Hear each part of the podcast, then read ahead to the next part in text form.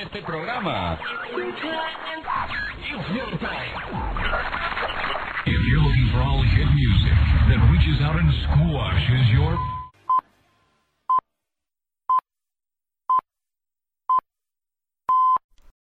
Muy buenas tardes. Estamos en las fechas en las que se conmemora el orgullo gay, una reivindicación que muchos plantean si es necesaria, si a estas alturas del siglo XXI aún hace falta que los homosexuales salgamos a la calle para pedir no tolerancia, porque personalmente creo que no hay nada que tolerar, solo queremos respeto. Nuestro único pecado es amar, y el amor no debería tener condiciones, no debería estar sujeto a unas reglas, a unos convencionalismos sociales que no obedecen a ninguna razón y que solo conducen al odio y, en no pocos casos, a la muerte. Conviene tener presente que, según algunos estudios, los intentos de suicidio entre los jóvenes son más frecuentes entre los homosexuales que entre los heterosexuales. Veamos, entre los hombres que tratan de quitarse la vida, el 28% son homosexuales en comparación al 4% de heterosexuales y entre las mujeres el 20% frente al 15%. Esto da que pensar, mucho. Vivimos en una sociedad profundamente hipócrita, profundamente ignorante, donde la educación brilla por su ausencia. Aún giramos la cabeza si vemos a dos chicos caminando cogidos de la mano o les grabamos en vídeo para compartirlo en el grupo de WhatsApp con los amigos. Fijaos, vaya par de maricones. Por otra parte, tengo la impresión de que la lucha del colectivo gay, hoy por hoy, es de mentira van a acribillar por esto, pero bueno, es lo que creo. Estamos más pendientes de quedar perfectos en la foto de perfil de Instagram, de acumular likes o de tener un mayor número de citas a través de Grinder. Mi opinión sincera es que vivimos de rentas. Sí, disfrutamos de la herencia que dejaron unas generaciones anteriores realmente luchadoras. Y eso me hace pensar en qué sociedad vamos a dejar a nuestros hijos, a nuestros nietos homosexuales. Y por otra parte quizá convenga hacer algo de autocrítica. ¿Qué parte de culpa tenemos los homosexuales en la discriminación que sufrimos? ¿Somos nosotros mismos los que, a lo mejor por protección, por miedo, nos refugiamos en guetos? Hablaremos de esto. No puedo dejar de acordarme en este momento de los chicos gays, chicas lesbianas, transexuales, etc., que viven en poblaciones pequeñas donde no existe ese gueto para sentirse libre, al menos de vez en cuando.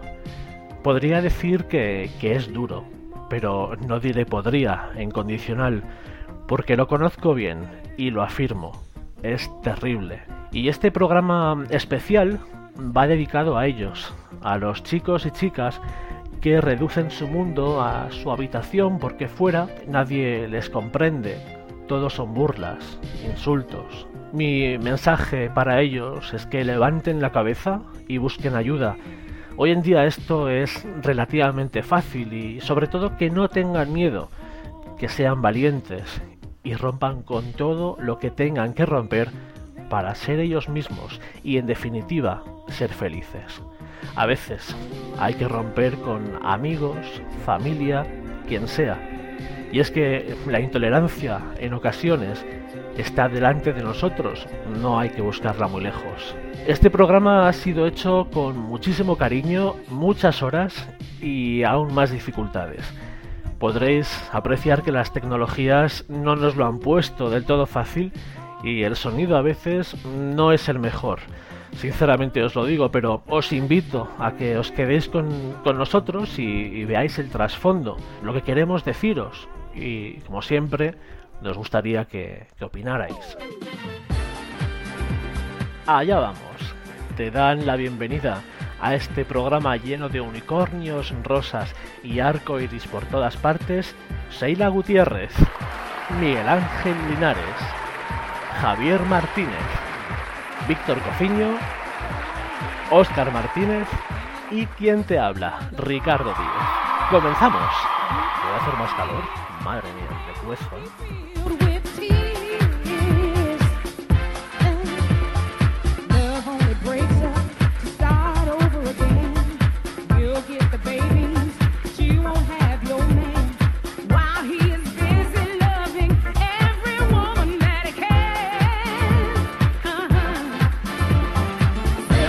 Perdiendo el miedo con el orgullo de amar libremente.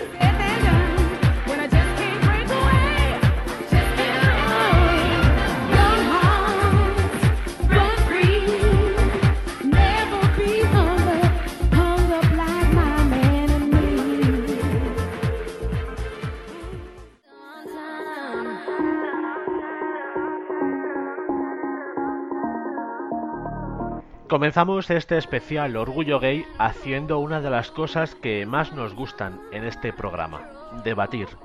Para ello, hoy vamos a reunirnos en torno a esta mesa de debate para hablar del colectivo gay. No es que la palabra colectivo a mí me entusiasme especialmente, porque me parece hasta cierto punto excluyente, pero la verdad es que no se me ha ocurrido otra palabra más adecuada paso a presentaros a los compañeros que tienen mucho que decir sobre este asunto, o al menos eso espero. Este es el día, esta es la hora. Presento a Óscar Martínez, al que conocéis de sobra por su colaboración habitual en nuestro programa y por su boletín informativo Informa 24. Buenas tardes, Óscar. Buenas tardes, ¿cómo estáis? Muy bien, aquí preparados ya para, hablar de un tema que evidentemente nos interesa. No podía faltar también a esta mesa Víctor Cofiño, al que todos envidiáis por los viajes que hace alrededor del mundo. Agota el presupuesto de Perdiendo el Miedo. Y él nos habla, como ya, ya sabéis, nos cuenta sus anécdotas relacionadas con el Dark Tourism. No sé si lo he dicho bien, Víctor, buenas tardes. Buenas tardes. Bueno, te falta un pelín de pronunciaciones. Tourism. Tourism, vale, pues lo iré mejorando para otros Y por último. Encantado de estar aquí. Un placer tenerte en esta mesa. Y por último, Javier Martínez, a quien todos escucháis en su sección Rebobinando, la sección Kids de Perdiendo el Miedo. Buenas tardes, Javier, de nuevo. Muy buenas tardes, eh, Ricardo, Víctor y Oscar. Hola, confraternizando. Buenas. Os doy las gracias a todos, espero que estéis a gusto y que de este tiempo de radio saquemos conclusiones interesantes o al menos nos sirva como terapia de alguna forma. Vamos a comenzar, yo os voy a comentar una serie de supuestos, una serie de preguntas si queréis y sobre ellas vamos a debatir. Vamos a tratar muchos temas que afectan o que tienen como común denominador el colectivo gay, el mundo gay. Ya todos conocéis mi poca diplomacia a la hora de preguntar, allá voy, con la primera cuestión de la tarde. Sí me gustaría que no os pisarais, ya sabéis cómo funciona esto de la radio virtual, así que bueno, intentad por favor no, no pisaros. Ahí va la pregunta que lanzo a los compañeros. A estas alturas del siglo XXI, ¿pensáis que sigue siendo necesaria la celebración de, de una fiesta como el orgullo gay?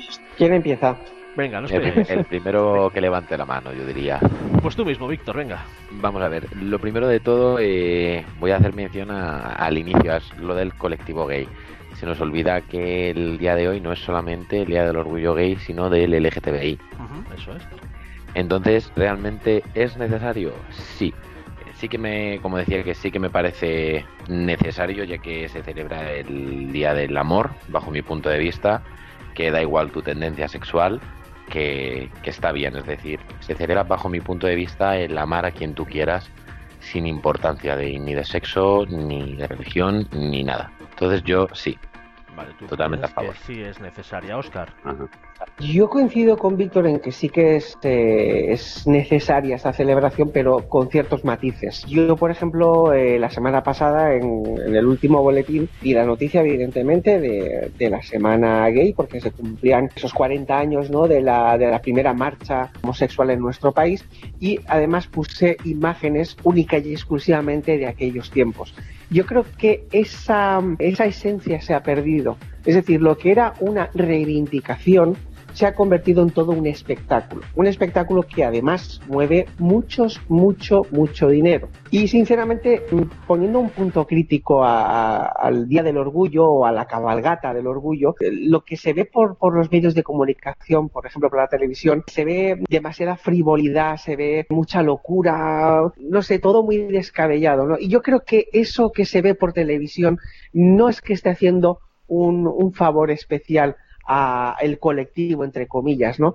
Porque la imagen que está dando es de que el colectivo en general homosexual, ya incluimos a los gays, lesbianas, homosexuales, bla, bla, bla, no sé, todos los que entran dentro del LGTBIHJK, que son muchísimas, muchísimas siglas, ¿no?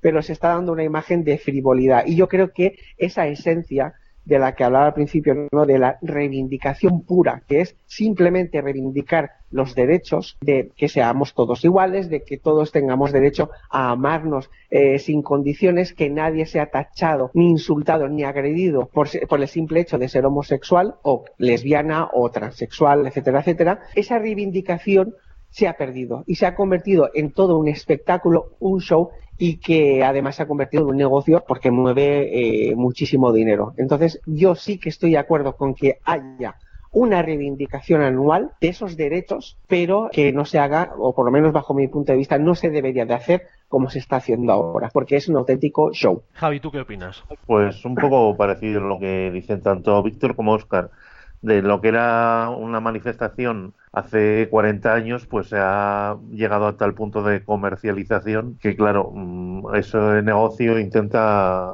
le intentan pillar cacho todos. Y todos, incluyo todos, incluso los que el resto del año pues son los más homófobos, machistas, que ahora no viene al caso, pero vamos, mucha escoria y me quedó muy, muy corto, que luego si se puede sacar tajada el Día del Orgullo vendiendo, haciendo negocio, ya no te digo solo en Madrid, que lo hay en todas las capitales donde se celebra la comercialización y lo que abusan en el alquiler de las habitaciones de hotel, pues ya ni te cuento.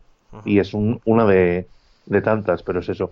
Un poco lo que estaba diciendo Oscar, que ha, pasado de ser una reivindicación o una protesta un negocio 100% y sobre todo la gente que no conozca, ya no porque tenga mala idea de lo que es el colectivo, sino que no sepa lo que es alguien que no es heterosexual, pues tampoco creo que se le esté dando muy buena imagen si solo se piensan que es eso.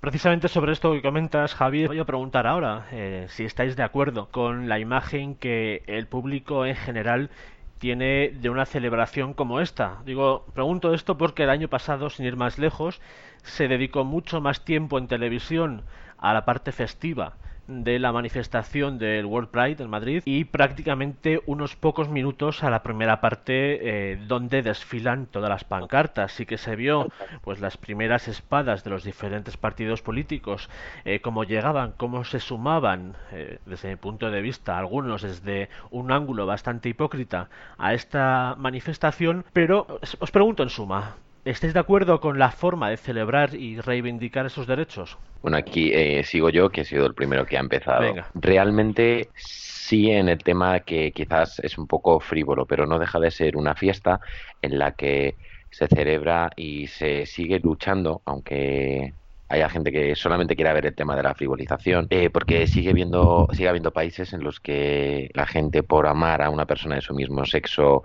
está condenada a muerte eh, o se las encarcelan o no pueden ser quien son ellos mismos.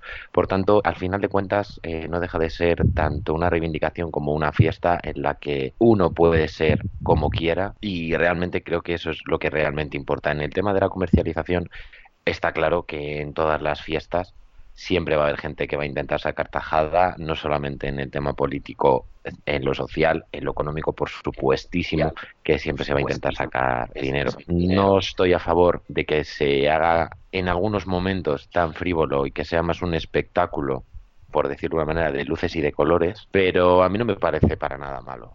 Es decir, eh, creo que simplemente es eso, se está celebrando el Día del Amor, que cada uno es libre de vestirse, de decir y de hacer un poco lo que le venga en gana siempre y cuando no seas un puto cerdo, como hemos visto en muchos orgullos, por lo menos en Madrid, que al final la gente se suma al carro. Y, y sí, o sea, en definitiva sí, sí que estoy, estoy muy a favor de que se haga como se hace, porque realmente es una manera que tenemos para que la gente se, se hable de ello. Porque si se queda simplemente en una manifestación, se ha avanzado mucho desde, como decía Oscar, desde eh, de aquí hace 40 años y ahora pues simplemente se tiene que seguir luchando, sobre todo en el tema de la visualización, para que no se olvide que siga habiendo personas que no pueden expresarse ni pueden ser como son ellos mismos por miedo a encarcelación, a, a, que te peguen una paliza o incluso en ciertos países de este mundo a que te maten. Oscar, eh, esta pregunta va para ti, para repartir un poco el turno de preguntas.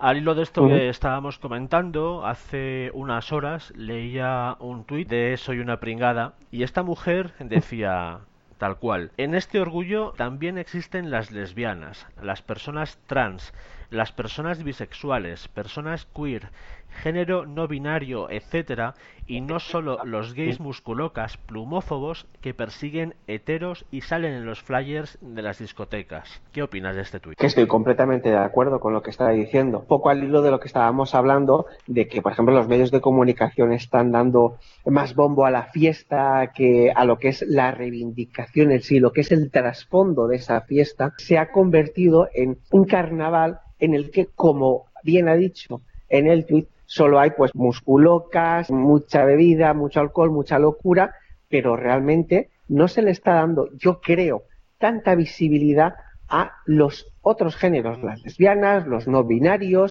los transexuales, los bisexuales. Se tiene más protagonismo, a lo mejor yo creo que por historia, tal vez, los gays. Y esa, esas manifestaciones, ese carnaval, porque yo lo, lo, lo llamo carnaval directamente, básicamente no le está dando esa visualización a otras partes del colectivo y la gente en general la imagen que tiene es simplemente que los gays van a montarla con las banderitas, con la bebida, la música y hacer el loco. Y realmente ese trasfondo del que yo hablaba al principio, que es la protesta de todos estamos aquí, todos tenemos los mismos derechos, se está perdiendo. Y yo creo además que no todos tienen el mismo nivel de visualización, con lo cual pienso que ese tweet está de lo más acertado. Entonces, Oscar, ¿no estás de acuerdo con la opinión de Víctor que él decía que sí se están haciendo bien las cosas? No, no estoy de acuerdo con él. Pues haberlo dicho, hombre. Se trata de debatir. ya, pero como no quería pisarle, pero que evidentemente eh, no estoy de acuerdo contigo, Víctor, pero por esos motivos. Es decir, no se está haciendo bien porque eh, entre en conjunto se ha convertido en un carnaval. Se ha, creo que se ha olvidado un poco el fondo del asunto y que el protagonismo está, como bien hemos leído en el tuit, el protagonismo está en las musculocas eh, plumófobas que van detrás eh, de los aparentemente eh, heteros, ¿no? Y, y, no hay tanta visualización de las lesbianas, los no binarios, etcétera, con lo cual yo creo que nos está haciendo bien y por tanto pues no estoy de acuerdo contigo en ese aspecto. Bueno, ahí el primero que cometió un error, Oscar, ha sido tú, que mm. directamente lo llama orgullo gay. Yo he empezado con orgullo LGTBI es como debería de llamarse. Quizá también hay una mala praxis en Sí, ese seguro, sentido, Posiblemente. porque el- pero lo- ¿te de lo que se habla de lo que se habla es de orgullo gay, orgullo gay, orgullo gay, y no, es orgullo. LGTBI. Claro, sí pero que. Sí, que piséis. cambiar. Eh, Oscar, responde, sí. Sí, perdón. Sí. Sí, no, no, evidentemente, pero eh, todo el mundo habla del orgullo gay. Y incluso eh, eh, ahora mismo, por ejemplo, yo de manera inconsciente lo estoy llamando orgullo gay porque es como se ha escuchado siempre. Y eh, el orgullo LGTBI, tú preguntas a alguien que está en la calle, ¿qué es el, eh, orgullo LGTBI? Pues no tiene ni idea. ¿Qué es el orgullo gay? Pues te dirá por dónde van los, gays a hacer una fiesta para pedir sus derechos. Entonces, hay que trabajar todavía muchísimo, ¿vale? Y que también los medios de comunicación somos responsables de eso, de llamarlo de otra forma, de dar más información al respecto. Eh, el orgullo gay no solamente es orgullo gay, como se le ha llamado siempre, es orgullo LGTBI por esto, por esto, por esto y por esto. Pero también desde el colectivo, y lo entrecomillo, entrecomillo la palabra colectivo, desde el colectivo también se tiene que trabajar ese trasfondo y que haya más visualidad para todos. Porque se va a seguir llamando orgullo gay. Hasta que no se reduque un poco a la sociedad, se va a seguir llamando orgullo gay de manera inconsciente. Yo lo he estado diciendo cuando soy plenamente consciente de que debería llamarlo eh, orgullo LGTBI precisamente porque yo me dedico a la información y soy yo creo que uno de los eh, que tienen la responsabilidad de, en cierta manera, dar esa, esa información a la gente que me ve, ¿no? Lo que estoy diciendo me lo tengo que aplicar. Así que tengo en cuenta eh, lo que muy bien me has dicho, Víctor, pero sigo pensando que no se está haciendo bien. Vale, avanzamos. Javi, hoy contigo. En los últimos años se han creado muchos términos. Microhomofobia, LGTB-fobia, de baja intensidad, para definir aquellos comportamientos y comentarios que son discriminatorios y que provienen de alguien que a priori está familiarizado con la causa gay o que incluso la defiende, pero que a la hora de la verdad expresa todo lo contrario a lo que defiende cuando sus palabras surgen de un sitio mucho más profundo que sus ideales. Hablamos de educación cultural. Si os parece, a modo de concurso, que yo sé que a algunos de vosotros os gusta, vamos a comentar una serie de frases a las que ya estamos habituados y me decís los tres qué, os parece de os parecen estas frases. Empezamos con una frase mítica. No se te nota nada. ¿Qué os parece, Javi? Tú el primero. Pues, para mí es la mayor expresión de, de homofobia, precisamente. Lo que pasa es que la gente es muy hipócrita. Y sobre todo cuando es para hacer el paripé o el postureo, que es ahora una palabra mucho más coloquial entre la gente más joven, mm, es de una de las expresiones, yo creo, precisamente más homófoba. Eh, decía la persona que ha escrito esta, esta frase dentro de un reportaje muy interesante que publica El País, la persona que dice o comenta esta frase argumenta que esta, este enunciado es especialmente gracioso porque de alguna forma perpetúa la idea de que el gay perfecto es aquel al que no se le, no se le nota nada que lo es. Oscar, responde. Venga, ya anda, anda, vamos. Vamos a ver, eh, eh, eh, para empezar, nadie es perfecto. Eso para empezar. Y sí que es cierto que todavía se sigue oyendo eso de, ay, pues es gay, pues no se le nota. No se le nota, no tiene pluma. no me toque las narices. Todavía queda muchísimo por avanzar y que, que, no me toque las narices, con el tema de que el gay perfecto es al que no se le nota y la lesbiana perfecta es a la que no se le nota. Nadie es perfecto, cada uno es en su sexualidad como tiene que ser y punto boca, como decía que el personaje de la tele. Víctor, ¿qué te parece la frase? Pues eh, me parece que es un problema que tenemos igual que la mala praxis, que antes le he comentado a Oscar, que no solamente a Oscar, que esto sería aplicable a muchísima gente, es el hecho de necesitar etiquetar todo. Eh, parece que por ser homosexual, lesbiana, transexual, lo tienes que tener o escrito en la frente o decirlo como una carta de presentación. Eh, entonces me parece una gilipollez, además eh, muy absurda. Es una un pequeño, una pequeña micro homofobia. Digamos. Vamos con la siguiente, vamos un poco rápido para comentar y que haya tiempo para todas. Eh, Javi, vuelvo contigo. Sí. ¿No te apetece probar con una mujer? Bueno, pues la misma respuesta que se podría responder a mucha gente así.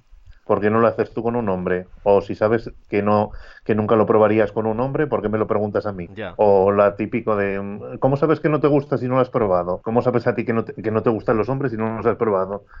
Pues se les puede responder con lo mismo a la gente así. Oscar, me encanta esta ronda de preguntas, ¿eh? que lo sepáis. Pues estoy escuchando esas frases y eh, estoy como si estuviera 20 años atrás en el tiempo. Es decir, ¿pero son tan vigentes y tan actuales, Oscar? Sí, por eso, por desgracia, están siendo vigentes y actuales. Es decir, sinceramente, yo a mí me preguntará alguien algo así y directamente es que ni contestaría, porque es que a palabras necias oídos sordos. Vale, Perfecto. Víctor, tu turno. Pues es que ahí estoy totalmente de acuerdo. Es que me parece otra, otra gilipollez, ¿no? Pues igual que, no sé, no me gusta la mierda y no la voy a probar, ¿no? Bueno, hay gente que... Bueno, sigamos. Seguimos con otra frase mítica. Esta es muy buena. ¿Y cómo hacéis en la cama? A esto, la activista y periodista Nerea Pérez dice que a ella lo que realmente le preocupa es cómo lo hacen en la cama los heterosexuales con todo ese trajín de empalmarse o no empalmarse, con el riesgo de procrear sin querer, con toda esa insistencia de que el orgasmo vaginal es una cosa que sí existe, no existe. Ella dice, las lesbianas nos metemos en la cama con alguien que sabe lo que es un clítoris, dónde está y cómo proceder a este respecto. Dice que para ella esto es una bendición. Por tanto, Bueno, ¿y cómo hacéis en la cama, Javi? No te pregunto No, cómo pues, lo haces, ¿eh? sino te qué te parece la frase. con- Sí, por eso, lo que, que te iba a responder con algo parecido a lo que tú ya has respondido. Siempre, o por no sé si es un punto de vista solo mío, que obviamente lo será de muchísima más gente, eh, independientemente de la orientación sexual, sabes mejor que un hombre con otro hombre eh, dónde tocar o qué hacer o qué le puede producir más placer que un hombre a una mujer, a no ser que lleven años acostándose juntos. Oscar. Sí, pienso exactamente igual que, que Javi, es decir, sí que yo creo que eh, las parejas homosexuales eh, juegan, yo creo que con un, con un pelín de ventaja respecto a que un hombre sabrá mucho mejor lo que le puede excitar a otro hombre y una mujer a otra mujer que a lo mejor eh, una pareja heterosexual, a no ser que lleven, eh, como bien ha dicho Javi, muchos años. Pero a la pregunta de cómo se lo pueden montar dos personas en la cama, mire, cada uno se lo monta como quiere. No existe un libro de instrucciones de cómo hacerlo. Víctor, acaba. Pues yo ahí fíjate que diría que es que depende mucho. Y no por yo ser un hombre, a mí me va a gustar las cosas igual que le pueden gustar a Oscar, o te pueden gustar a ti, Ricardo, o a Javi. Entonces, yo pienso que eso es un poco. Sí, es verdad que pienso que entre dos mujeres es más fácil porque ellas saben mejor que un hombre cómo llegar al orgasmo y dónde, digamos, eh, hay que tocar o, o lo que sea que no sea tocar, porque el heterosexual está un poco bastante perdido. o, le ha, o, o- le ha dicho ya una mujer con anterioridad, oye, mira, Ay. hazlo así, de esta manera, presiona de esta manera y toca también de esta manera, que, que si no, pues es un poco ahí que se mete en un jardín de donde no sabe salir. Vale. Ahora vamos con una frase que yo creo que, a ver, ahí ya llegamos a un punto un poco más delicado y es que quizá todos hayamos oído alguna vez esta frase. No querría que mi hijo fuese gay porque la vida sería más dura para él. ¿Hasta cuándo se va a perpetuar la idea de que la orientación sexual de los gays puede ser condicionante a la hora de realizarle en la vida? En mi punto de vista, y voy a opinar por vez primera, creo que esto es algo totalmente retrógrado, pero a la vez actual. ¿Cuántas madres a los que su hijo confiesa, si es que hay que confesar su homosexualidad, piensan, "Ay, este hijo mío ha salido gay y va a tener la vida mucho más difícil que el hermano que no lo es, ¿no? Sí, Sí. pero vamos, yo creo que eso es un poco similar o comparable con lo de hace 40 años, los hijos sentados mientras las hijas ayudan a la madre a fregar y a recoger la mesa. ¿Cómo quieres que sea tu hijo? Pues has educado como un vago o como el macho ibérico que tenía buena fama hace 30 años y hoy en día es, por suerte, en muchos casos criticable. Pues esto es lo mismo. Va a sufrir, va a su- depende de la educación que le hayas dado. Oscar, te Es que eso pregunto... es la base de todo. Oscar, te pregunto a ti directamente y a, y a la vez a los, eh, a los demás. ¿Pensáis realmente que hoy en día la vida de un gay es más dura que la de un hetero? Sí. Pues te diría que todavía quedan resquicios, ¿eh? Quedan muchos resquicios. No es lo mismo irte a una gran capital donde hay bastante más libertad que estar viviendo en un reducido núcleo urbano. Bueno, luego hablaremos de eso, de la libertad en las grandes ciudades. Luego hablamos de eso. Ajá. Pero Yo- bueno, eh, a- Espera, a- espera. perdón, Oscar- no, Oscar, acabo acaba la el última- argumento. Perdón. Sí, sí, solamente decir eso, que puede ser difícil, puede ser más difícil para una, una persona homosexual la vida en general, porque todavía, a día de hoy, por desgracia, quedan resquicios de aquellos, aquellos años atrás en los que eh, el mariquita era, vamos, objeto de burla y de chiste. ¿Y no lo Yo sigue estoy- siendo hoy, Oscar? ¿Qué, perdona? Sí, te preguntaba si no lo sigue siendo hoy eh, objeto de burla. Sí, sí, no, sí, sí, lo, por eso lo estoy diciendo, que quedan resquicios de aquello. Vale, si no te veía, había un poquito de retardo. Víctor, estás deseando participar, lo sé. Sí. Es que, vamos a ver, obviamente, claro que lo van a tener más difícil. Simplemente por el hecho de que le gusta una persona de su mismo sexo, por desgracia, por desgracia, no hay, creemos que quedan resquicios y realmente no, ¿vale? Luego a lo mejor ampliaré un poco. Sí que es verdad que en, en los colegios, en los institutos, pues siempre se le va a ser objeto de, de bullying y de mofa simplemente por ser, digamos, diferente al- a la norma, ¿no? Aunque, bueno, en otros eh, países pues eh, es muchísimo peor que aquí, porque no hemos oído cientos de miles de historias de chicos, de chicas, de jóvenes que salen del armario y han sido víctimas de bullying durante muchísimos años y es una pena, pero, pero es así. Vale, en este caso, Javi, no sé, acaba tú con esta pregunta. ¿Tú crees que la vida Sí. de un gay es más difícil que la vida de una persona que no lo es? En España, desde luego. Pero porque ahí, igual que hemos avanzado en muchas cosas, en otras estamos igual o, peor con la educación que hace 30 años, porque hay gente que sigue siendo igual de, de ideas nazis, que todo lo que no está dentro de mi corte y dentro de mi forma de pensar hay que eliminarlo o reírse de ello. Vale, y os pregunto a los tres, ¿qué pensáis que va a ocurrir en el futuro? ¿La cosa tiene pinta de cambiar para bien o, como vamos a ver ahora, parece que no tanto? A ver, Víctor, tú me la- venga. A ver, yo pienso que sí.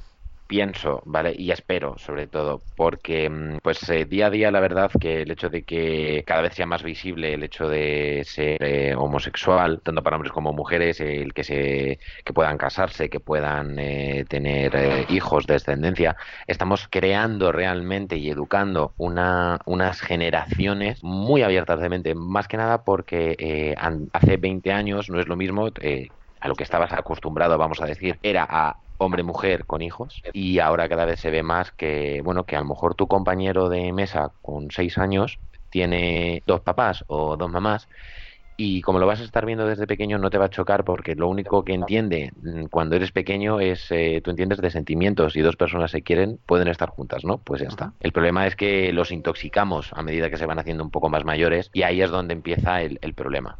No estamos educando tampoco bien para que los niños entiendan que el amor es libre y que hay que respetarlo. Y para acabar con este recorrido de frases insólitas, me gustaría saber qué pensáis vosotros del típico, atención, no me importa que seas gay.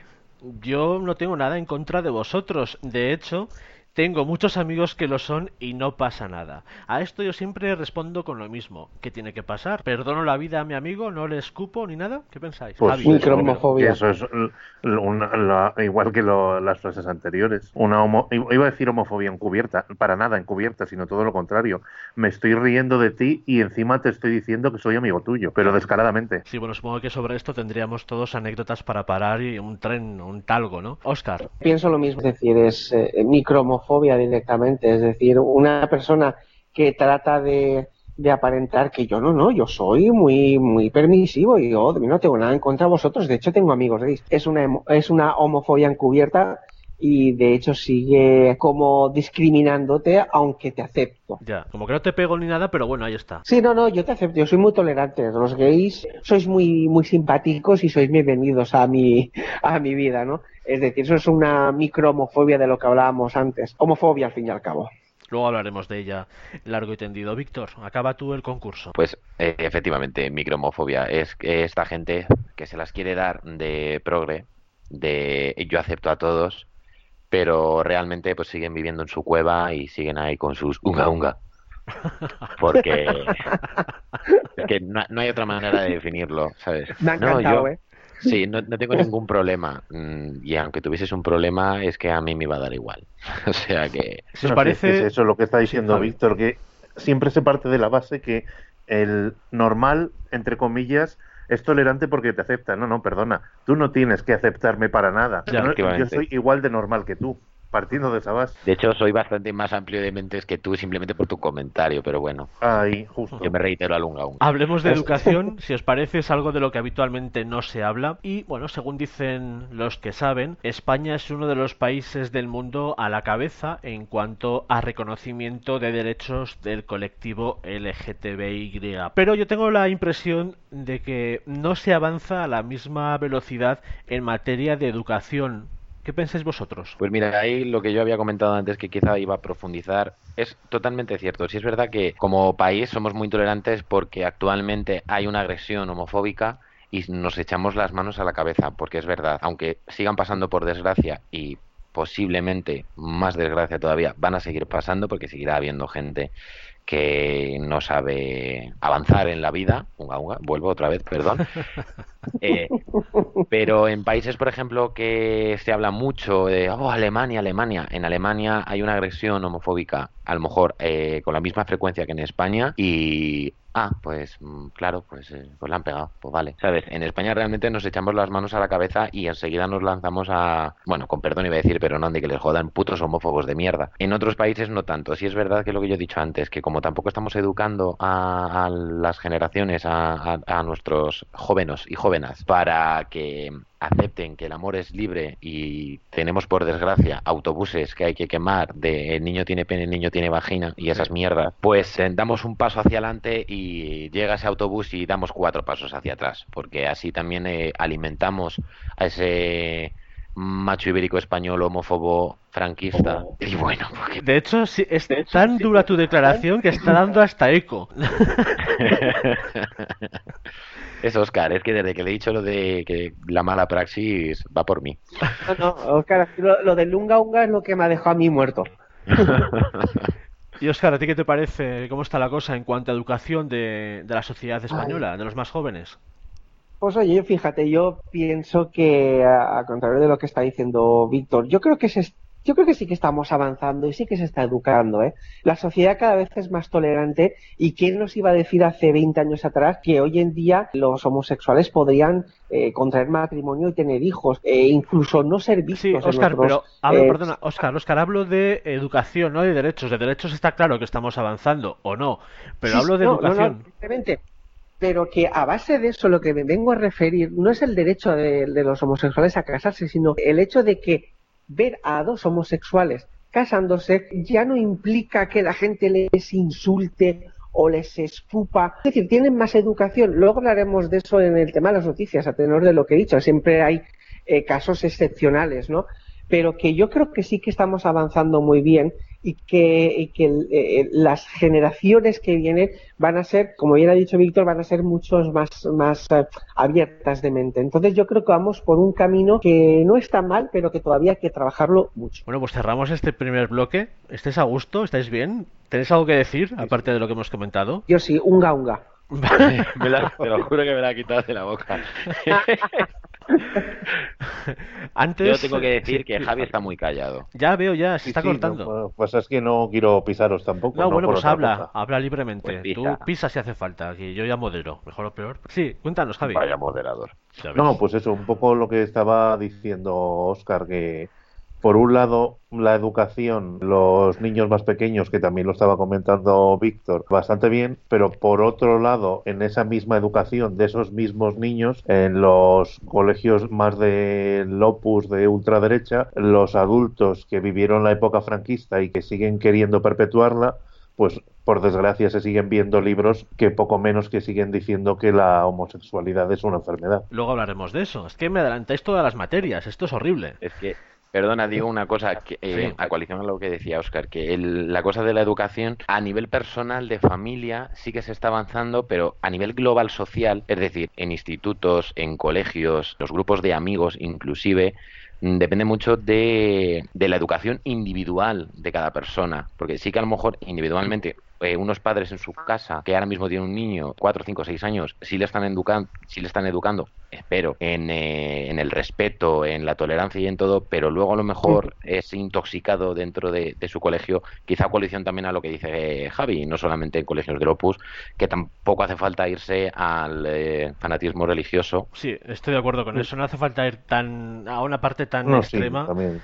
Cualquier colegio Porque público. yo, yo, eh, yo soy de una generación que realmente somos muchísimo más tolerantes que generaciones pasadas. Yo soy de los 90, yo tengo 28 años, Ujú. y individualmente a mí se me ha inculcado valores de tolerancia y de respeto, pero yo, por ejemplo, en mi colegio y en mi instituto, con gente de mi misma edad, ahí era donde estaba la toxicidad. Eso es. Vamos a ir avanzando, si os parece. Antes hemos hablado, acabamos de hablar de derechos y quiero compartir con vosotros eh, una muy buena publicación del País, del diario El País, del día 28 de junio. Dice, bueno, referente a, las, eh, a los derechos del colectivo LGTBI, dice con la llegada de Donald Trump a la Casa Blanca, los movimientos ultraconservadores han logrado revertir algunos de los logros conseguidos en Estados Unidos, como la presencia de las personas trans en el ejército o las directrices que avalaban que las personas menores trans usaran las instalaciones correspondientes a su identidad de género, como los baños. Algunos estados, como Alabama o Texas, han aprobado el uso de material escolar que hace hincapié en que la homosexualidad no es un estilo de vida aceptable. Todo un panorama que da alas a los ataques a las minorías sexuales y a los crímenes de odio. Un grave problema por ejemplo, en América Latina, donde el avance de los derechos LGTBI está siendo duramente contestado. En Europa tenemos también para nosotros las organizaciones antiderechos se están movilizando para tratar de evitar el avance del matrimonio igualitario, un derecho que los países de Europa Central y del Este tienen aún pendiente. Otro síntoma de esa polarización que se vive es que mientras que el gobierno checo acaba de presentar una propuesta para legalizarlo, Rumanía va a celebrar en los próximos meses un referéndum para que la Constitución incluya de forma explícita que el matrimonio es solo única exclusivamente en la institución formada por un hombre y una mujer. Los objetivos conseguidos en la última década están en riesgo y, y, no solo eso, incluso en los países líderes en derechos LGTBI estamos viendo que el alcance se ha estancado. Así lo dice Catherine Juvendubel, directora de incidencia política de la rama europea de ILGA, una organización paraguas de asociaciones LGTBI de todo el mundo. Esta mujer sostiene que el avance de los populismos y de ciertos nacionalismos están perpetuando o incluso promoviendo la discriminación de las personas gays, lesbianas, bisexuales o transexuales, Tal es el caso de Hungría o Polonia, donde sus gobiernos ultraconservadores han adoptado discursos en apoyo de la llamada familia tradicional y contrarios a cualquier otro tipo de realidad. Dicho esto, comenzamos. Oscar, opiniones. Pues sinceramente me quedo un poco helado, ¿no? Siempre uno ve lo que tiene a su alrededor, pero cuando pone la vista un poco más allá, es como un jarro de agua fría. Queda muchísimo todavía por hacer eh, fuera de nuestras fronteras. Pienso además que parte de la culpa, entre comillas, si se puede llamar así, la tiene el propio ciudadano que vota a esos poderes políticos que lo que están haciendo es constantemente retroceder en aspectos básicos y esenciales como es el respeto por todos, por todas las personas, somos todos iguales. Entonces, oyéndote decir esas noticias, a uno no puede evitar que se le, se le hiele un poco la sangre de, de, pensar cómo puede ser que todavía en 2018 sigan habiendo países con, con con ese nivel de, de retrógrado en cuanto a ese tipo de derechos, ¿no? Eh, Javi, tu comentario. No, sí, un poco parecido a lo que ha dicho Oscar, que por un lado se avanza en educación en algunos países, pero por desgracia, en, lo que es en las urnas, que luego influye también en, en la educación, la, la, política, vaya, pues em, está avanzando mucho la, pues no sé si llamarlo nazismo, o la cultura de todo el que no sea como yo no sirve. La familia es solo eso, hombre y mujer, y en algunos países pues hasta esos niveles de hay que imponerlo en la Constitución y cada vez nos vamos acercando a los que tienen como vecinos de Irán y demás que los ejecutamos directamente porque estos pueden intoxicar al resto. Después hablaremos de eso ahora en cuanto tratemos la homofobia, pero antes quiero conocer la opinión de Víctor. Pues es quizá lo que yo decía un poco antes, que el tema del orgullo LGTBI también también tenemos que tener en cuenta que estamos celebrando algo que miles de millones de personas no pueden celebrar porque, bueno, porque tú lo has dicho, que si la familia tradicional o en otros se considera directamente una enfermedad o un estilo de vida no recomendable. Es una pena y la pena sobre todo es que al final la política es la que lleva prácticamente todo y si tenemos a, en, perdón, en cabeza a un político que tengo unas ideas más que retrogadas de retrasado mental, pues al final lo que estamos haciendo es lo que yo decía, damos un paso para adelante en un sentido y dos pasos para atrás. Quizá también en coalicional individualmente intentamos educar bien, pero luego se nos intoxican y al final es muy difícil desintoxicarlos porque pasan más tiempo fuera que dentro. Vale, vamos a abordar, si os parece, otro tema que me parece muy importante a tratar en este debate, como es la homofobia. Y vuelvo, a, acudir a prensa, a artículos publicados, y en este caso también me voy a, a El País, perdón, y en este caso nos cuenta la expansión de la homofobia en el mundo es francamente preocupante. Aunque en los últimos años ha habido avances, todavía son 72 estados, un tercio de los países miembros de las Naciones Unidas, los que criminalizan las relaciones sexuales entre personas del mismo sexo con legislaciones tal eh, como ocurre en el caso de Irán, Arabia Saudí, Yemen o Sudán, donde llegan a aplicar incluso la pena de muerte, pero no son casos aislados, según la Asociación Internacional de Lesbianas, Gays bisexuales, transexuales e intersexuales. La mayoría de países en el mundo no tiene una normativa que proteja los derechos de los homosexuales. Veamos un mapa rápidamente. La criminalización a los homosexuales se extiende por buena parte de Europa del Este, todo Asia, todo África, a excepción de Suráfrica, las islas Seychelles y Cabo Verde, y buena parte de Centroamérica y América del Sur. Por el contrario, la protección y el reconocimiento a los gays, lesbianas y bisexuales está presente en los países del norte de América y algunos del sur, en Australia y en la mayor parte de Europa. Algunas cifras, atención, siguen siendo alarmantes. Hay ocho países donde se aplica la pena de muerte a estos colectivos y cinco más donde la legislación lo permite, aunque eh, no se aplica esta pena de muerte. Solo nueve países contemplan la no discriminación por razones de orientación sexual en sus constituciones y únicamente tres prohíben expresamente las terapias de reconversión, es decir, los tratamientos para curar la homosexualidad. Además, hay 22 estados que tienen leyes morales contra los homosexuales y 25 que impiden o ponen barreras a la creación de organizaciones defensoras de los derechos gays en sus territorios.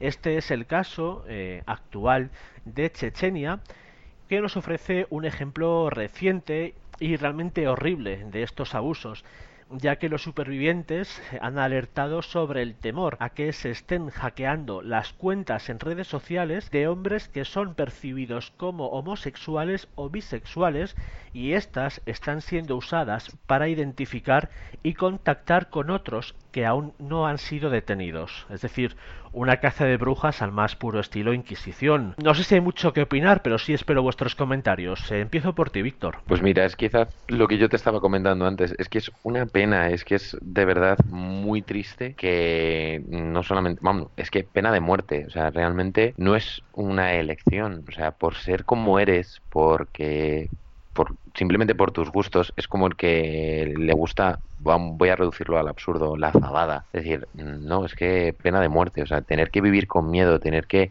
ocultar tu propia identidad, tener que estar fingiendo, quizás en algunos casos, por desgracia, toda tu vida, toda tu vida fingiendo ser quien no eres por miedo a, que pues eh, te, te, detengan, te metan en una cárcel me da igual que te peguen un tiro, que te maten a pedradas. Bueno, no me da igual, pero vamos a entenderlo en el tema de, de lo que es la pena de muerte. O sea, es que es acojonante realmente que hoy en día esas cosas sean así. Por eso es tan importante que en países que sí que estamos más avanzados de mente en ese sentido, apoyemos y ayudemos a todas las personas que viven en esos países que tú has mencionado.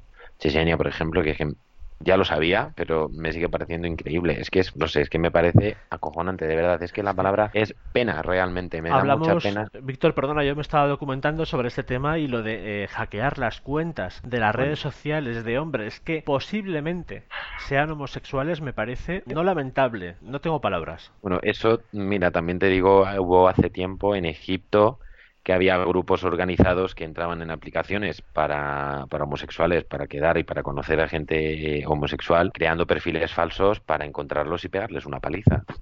Oscar, quiero saber tu opinión. Yo pienso que mm, es que la verdad es que es, penoso, no tengo palabras para, para describir lo que siento en estos momentos, pero yo creo que debería existir una legislación a nivel internacional que mm, que les, no sé cómo, cómo explicarlo, pero que debería penar ese tipo de comportamiento, es decir, que existiesen penas de cárcel incluso para los gobiernos de aquellos países en los que se realizan ese tipo de actividades, ¿no? Y a mí me parece completamente ilegal el hecho de que se puedan meter en las, las cuentas de, pues de redes sociales de una persona que está bajo la sospecha de ser o no ser homosexual. Y aunque fuese con total seguridad, es decir, usted quién es para violar la privacidad de una persona. ¿Usted quién es para castigar con penas hasta de muerte por el simple hecho de ser quien eres? Porque no es más. Es así eres tú, no lo has elegido, no es una opción sexual como lo, muchos eh, supuestamente tolerantes lo dicen, ¿no?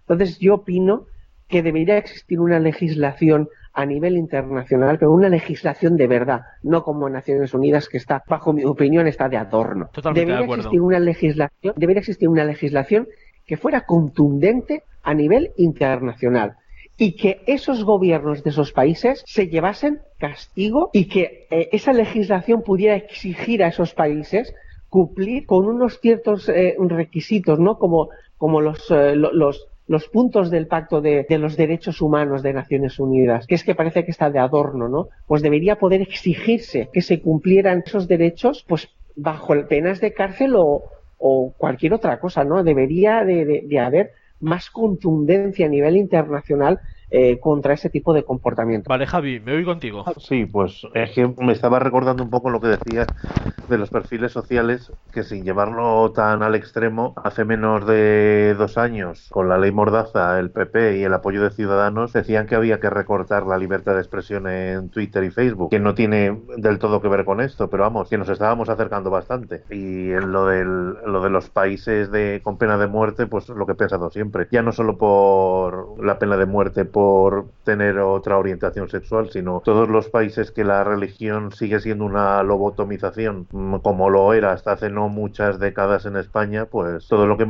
eh, toque la religión en abuso en los derechos desaparecen, pero todos. Luego hablaremos no de la la relación. sí, perdona, Javi. Luego hablaremos, eh, como sabes, de la, de la relación entre la Iglesia y los homosexuales. Después lo veremos. Sí, perdona, te he cortado. No, sí, sí, sí, sí, eh, básicamente era eso solo. Eh, todos lo- todos los países donde hay mucho fervor religioso, pues no se pueden pedir ya no a los homosexuales, a nadie derechos, básicamente. Compañeros, si dejamos el mapa de la homofobia mundial, nos centramos en nuestro país. Tampoco hay un panorama especialmente, bueno, positivo para los homosexuales. Comparto otra publicación del país. La Comunidad de Madrid sufrió casi una agresión homófoba de media al día durante el pasado año 2017. Así lo releva el informe de delitos de odio contra lesbianas, gays, transexuales y bisexuales de 2017, redactado por el Observatorio Madrileño contra la Homofobia, Transfobia y Bifobia. En total se registraron 321 agresiones, 321 21 incidentes, lo que representa un incremento de un 34% respecto a los 240 casos de 2016. Los responsables del observatorio han pedido que las víctimas denuncien todos los ataques que sufran para evitar que los ataques queden impunes. El informe sobre delitos de odio por LGTB-fobia que estamos comentando recoge datos que resultan muy preocupantes. En los últimos años se ha dado un extraordinario incremento de las agresiones que sufre este colectivo. En 2012 hubo solo dos casos constatados frente a los 321 del último año. Estas cifras contrastan con las aportadas por el Ministerio del Interior, que reduce los casos de homofobia en la región a 68 en 2017. Fuentes del observatorio confirman que la cifra es mucho más elevada que los datos oficiales. Aquí podríamos pensar y luego comentaremos por qué se falsean los datos.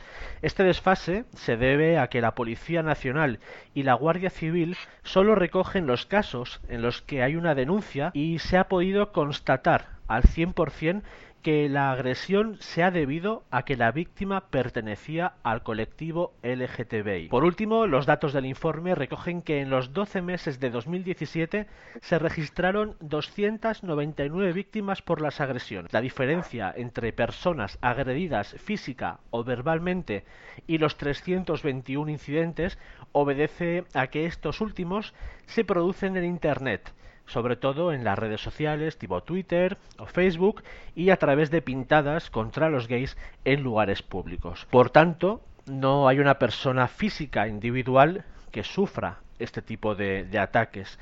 Un total de 101 incidentes terminaron con denuncia en comisaría. Bueno, la verdad es que es fuerte. Eh, me gustaría conocer vuestras opiniones. Comienzo con Víctor. Pues mira, eh, realmente es una agresión, todo sea verbal o físico, sigue siendo una agresión. Es una agresión también el encontrarte caminando, por ponerte un ejemplo, por eh, Plaza de España y que hay un letrero que diga putos maricones o putas lesbianas o maricón al paredón, por ponerte un ejemplo.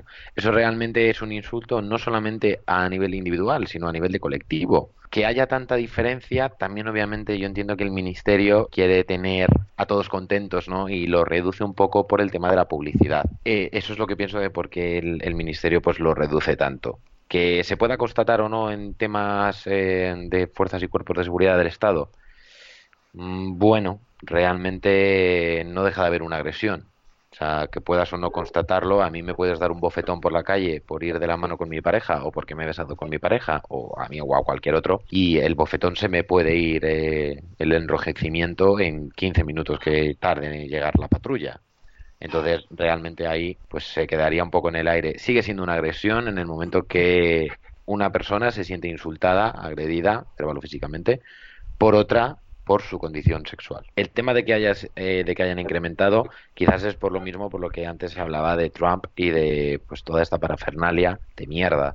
Al final, la política el, representante político que haya en un país hace mucho eh, las personas que lo siguen. Si tenemos una ultraderecha homófoba eh, dirigiendo un país, pues obviamente la gente se cree con licencias a eh, poder insultar más o menos, en, a mayor o menor grado, a los demás. Y como en este país hemos visto que algunas fuerzas de derechas, que antes ha comentado Javi, vuelven a estar de nuevo en alza, encubiertas a lo mejor por un discurso central, quizá por eso eh, se, se, hayan incrementado. Si es verdad que es que luego también hay que tener en cuenta que hay gente que es que es retrasada y lo va a seguir siendo. Así sin pelos en la lengua me gusta. Me gusta el estilo de Víctor. Entonces, Oscar, es, eh, algo que yo decía, eh, que realmente, perdona, y, ya acabo y dejo hablar a Oscar. Hablamos de 390 agresiones, como 340 y pico, 320 y pico, da igual, más de 300 en cualquier caso y nos echamos las manos a la cabeza y decir, madre mía, una por día, es que es una locura. Bueno, seamos conscientes que en muchos países a lo mejor hay 300 al día o hay 2.000 mm, agresiones y ninguna se puede denunciar porque no puedes denunciarlo, porque es normal, entre comillas, Mm, verse vejado e insultado. En todo caso, que al hilo de lo que dices, yo estoy de acuerdo con lo que estás exponiendo, pero me da miedo. Me da miedo porque ahora mismo las agresiones homófobas ocupan una parte de las noticias como lo hacían en su día cuando era prácticamente diario que una mujer muriera eh, en manos de su pareja, marido, eh, quien fuera, novio, quien fuera. Hoy día, desde mi punto de vista, el hecho de que muera una mujer ya no ocupa un titular en un periódico. De hecho, Oscar nos lo puede confirmar o nos lo puede comentar después. Y pienso que básicamente lo mismo va a pasar con las agresiones homófobas. Ahora está muy bien decir, oh, qué terrible, pero llegará un momento en el que ni siquiera será noticia. No sé qué pensáis. Pues que es una pena. Al final normalizas la violencia. Exacto. Oscar. No hay leyes, no hay leyes tampoco fuertes que, si, esa misma noticia, por ejemplo, eh, un joven de 20 años agredido por ir de la mano de su pareja, una agresión homófoba, a los dos días 15, da igual. Ahí lo de esa noticia, pues hay un eh, detenido y imputado, va a ir a la cárcel o mm, ocho meses de trabajos forzados o lo que sea. O sea, como tampoco se ve cómo acaba eso, la gente se piensa que son están impunes, bueno, de los machirulos, vamos a decirlo, si voy aquí a las compañeras feministas, tanto machirulo pues se cree con licencia para poder hacer porque piensa que no hay ningún tipo de, de consecuencia. Ese es el problema quizás y quizás las organizaciones es lo que siempre están intentando promover, que haya leyes muy duras y muy fuertes, no solamente en el tema homosexual, porque en el tema de la violencia de género, por supuesto que tendrían que ser muchísimo más graves, pero si normalizamos al final la violencia, al final vas a decir, bueno, pues mira, pues una más. Ese es el problema. Al final nos vamos, como tú dices, vamos a ir eh, llegando a ese punto por el número. ¿Por qué? Porque es que tampoco se hace nada para pararlo. Como no hay educación, como decíamos antes, ni tampoco intentamos pararlo, pues nada, pues que venga, que siga habiendo, ala, ya está.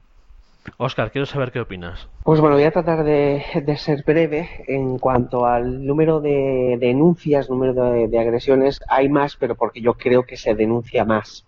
El hecho de que se puedan maquillar las cifras por parte de los gobiernos, yo pienso que puede ser por un tema de imagen, ¿no? De decir, es que no podemos dar a entender al resto de Europa que España es un país más homófobo de lo que realmente es, guardando las distancias. Eh, me explico. Hay 321 casos denunciados durante 2017. a saber cuántos más hay que no se han denunciado, ¿no? Con lo cual eh, pienso que, bueno, que es todo un, cúmulo de cosas hay que denunciar y si la, la, la, Guardia Civil, la policía, hay algunos datos que no los da, yo entiendo que eh, dependerá de la gravedad de la, de la denuncia, ¿no? Eh, Víctor ponía como ejemplo de alguien al que le dan una bofetada y luego pues tienen que constatar.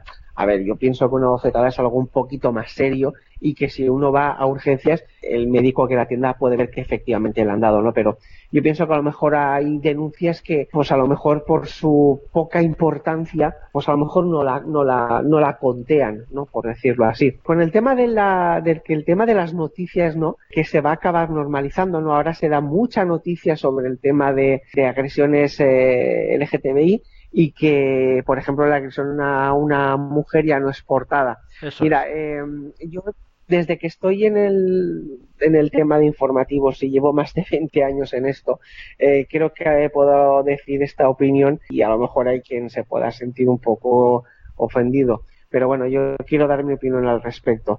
Cuando algo se pone de moda, todas las noticias van relacionadas a ese algo. Un ejemplo. Hubo unos años que saltó la noticia de un niño pequeño que fue atacado por unos perros, y además fue cerca de donde vivía yo, por cierto, eh, fue atacada por unos, atacado por unos perros que se escaparon por una puerta a, atacaron al niño y creo que el niño acabó falleciendo. Estamos hablando de hace más de 25 años. Y yo estaba en ese momento en informativos en una cadena local y vimos esa noticia. Qué curioso, bueno, 25 años no, vamos a irnos a 21 más o menos, que tampoco soy tan mayor, no tengo esos turgentes 28 años de Víctor, tengo unos pocos más.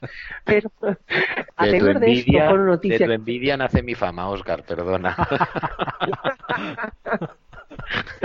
bueno, vamos, vamos a seguir. Sí, por favor, Eh, que hay mucho que hablar. Sí, eh, bueno, a tener de lo que estaba diciendo, eh, se dio la noticia a nivel nacional y todas las noticias que iban saliendo en los medios de comunicación ya empezaban a hablar de a una niña la atacó un perro en el polo de no sé dónde, a un señor le atacó otro perro, a una señora que iba pasando por la calle le atacaron dos pitbulls.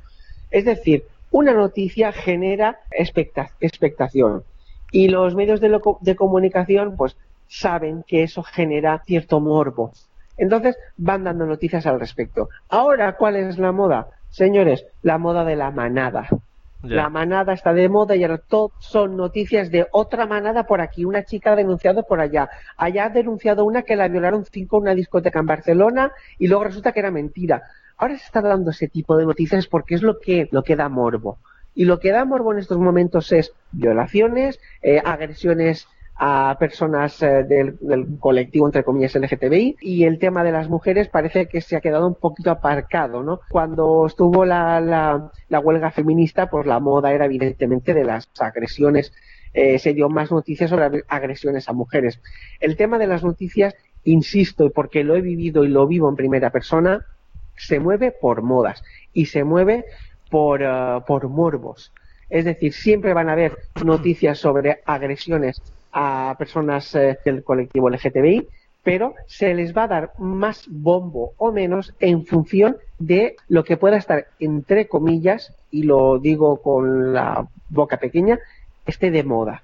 Hoy en día está de moda el colectivo LGTBI por el tema de, de la marcha del orgullo eh, LGTBI, que todos los medios de información han eh, multicoloreado su- los logotipos de sus de sus eh, cadenas y de sus medios de comunicación. Ahora está de moda eso. Perfecto. Javi, voy contigo, que estás medio dormido ya. No, desde, desde el punto de vista, escuchando. ¿qué se puede hacer para frenar la homofobia que tenemos en la sociedad instaurada? Hombre, pues es lo que estábamos diciendo desde el principio, yo creo. Básicamente educación, pero educación en casa, no lo que siempre han pensado algunos padres que la educación se da en el colegio. No, perdona. La educación se da, eh, se viene educado de casa, en el colegio se aprende. Eso por una parte, para cuando son niños y demás.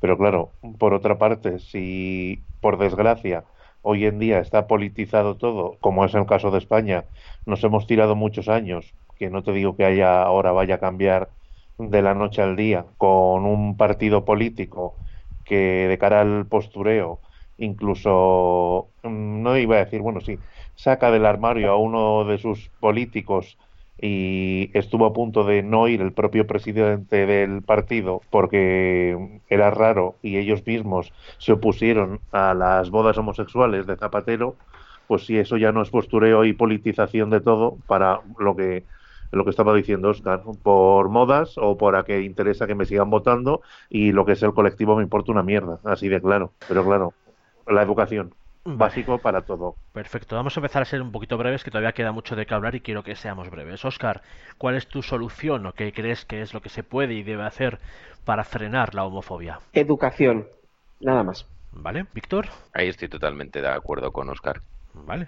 Hay, No. que, hay que educar. Y ahora vamos con algo personal, ¿vale? Esta pregunta es, eh, bueno, quizá un poco comprometida y por ello os digo que podéis responderla en todo, en parte o no responderla, pero creo que nuestro testimonio de personas adultas puede ser útil y de hecho yo voy a ser el primero en responder.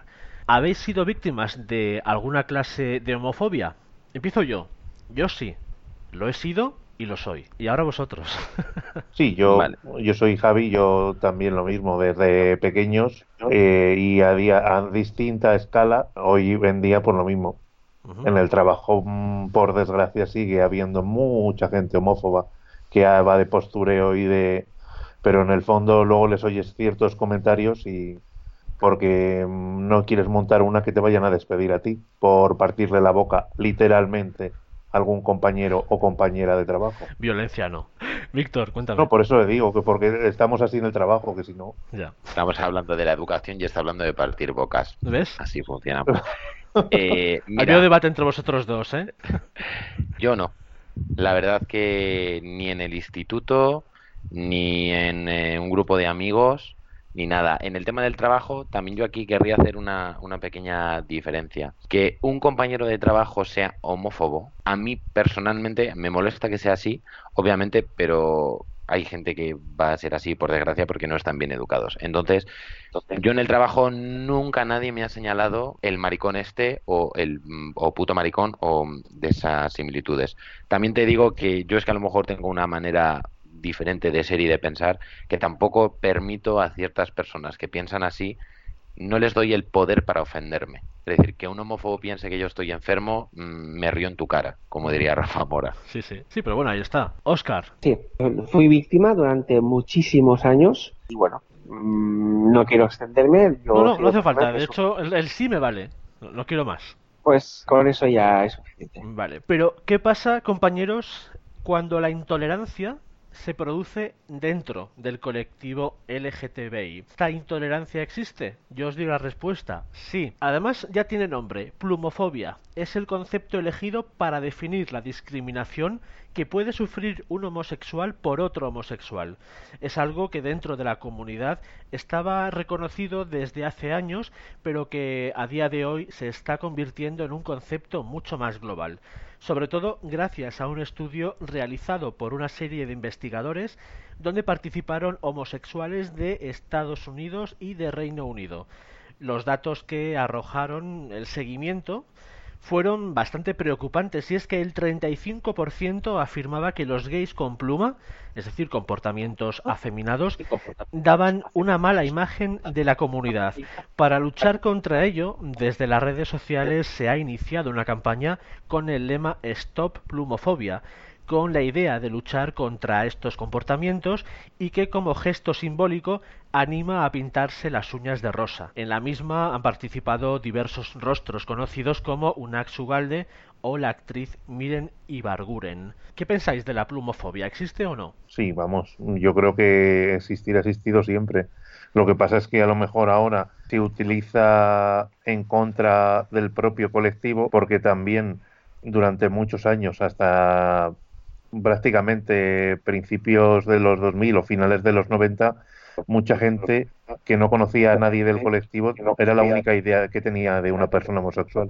Y somos realmente nosotros los que somos excluyentes de las personas con, con pluma. Yo creo que en muchos casos sí. Vale. Oscar, ¿qué piensas? Eh, ¿A tu alrededor ves plumofobia? Pues no sabría qué decirte, la verdad. Sí que creo que o sea, sí que existe, pero yo creo que esto ya es eh, rizar el rizo de masa, es decir, pero hostia, eh, hasta dentro de del, del colectivo eh, hay, hay plumofobia, yo creo que ya estamos llegando a un nivel en que es como la pescadilla que se está mordiendo la cola, ¿no? Existe y yo pienso que, que bueno, que es que no sé ni qué pensar, porque es que ya llega a rozar un poco hasta lo absurdo. Hombre, que absurdo, Oscar, colectivo- perdona, pero es que el 35% de los eh, encuestados, 35%, dicen que las personas con, con pluma dan mala imagen de la comunidad. Me pregunto también, ¿cuál es la buena imagen de la comunidad gay?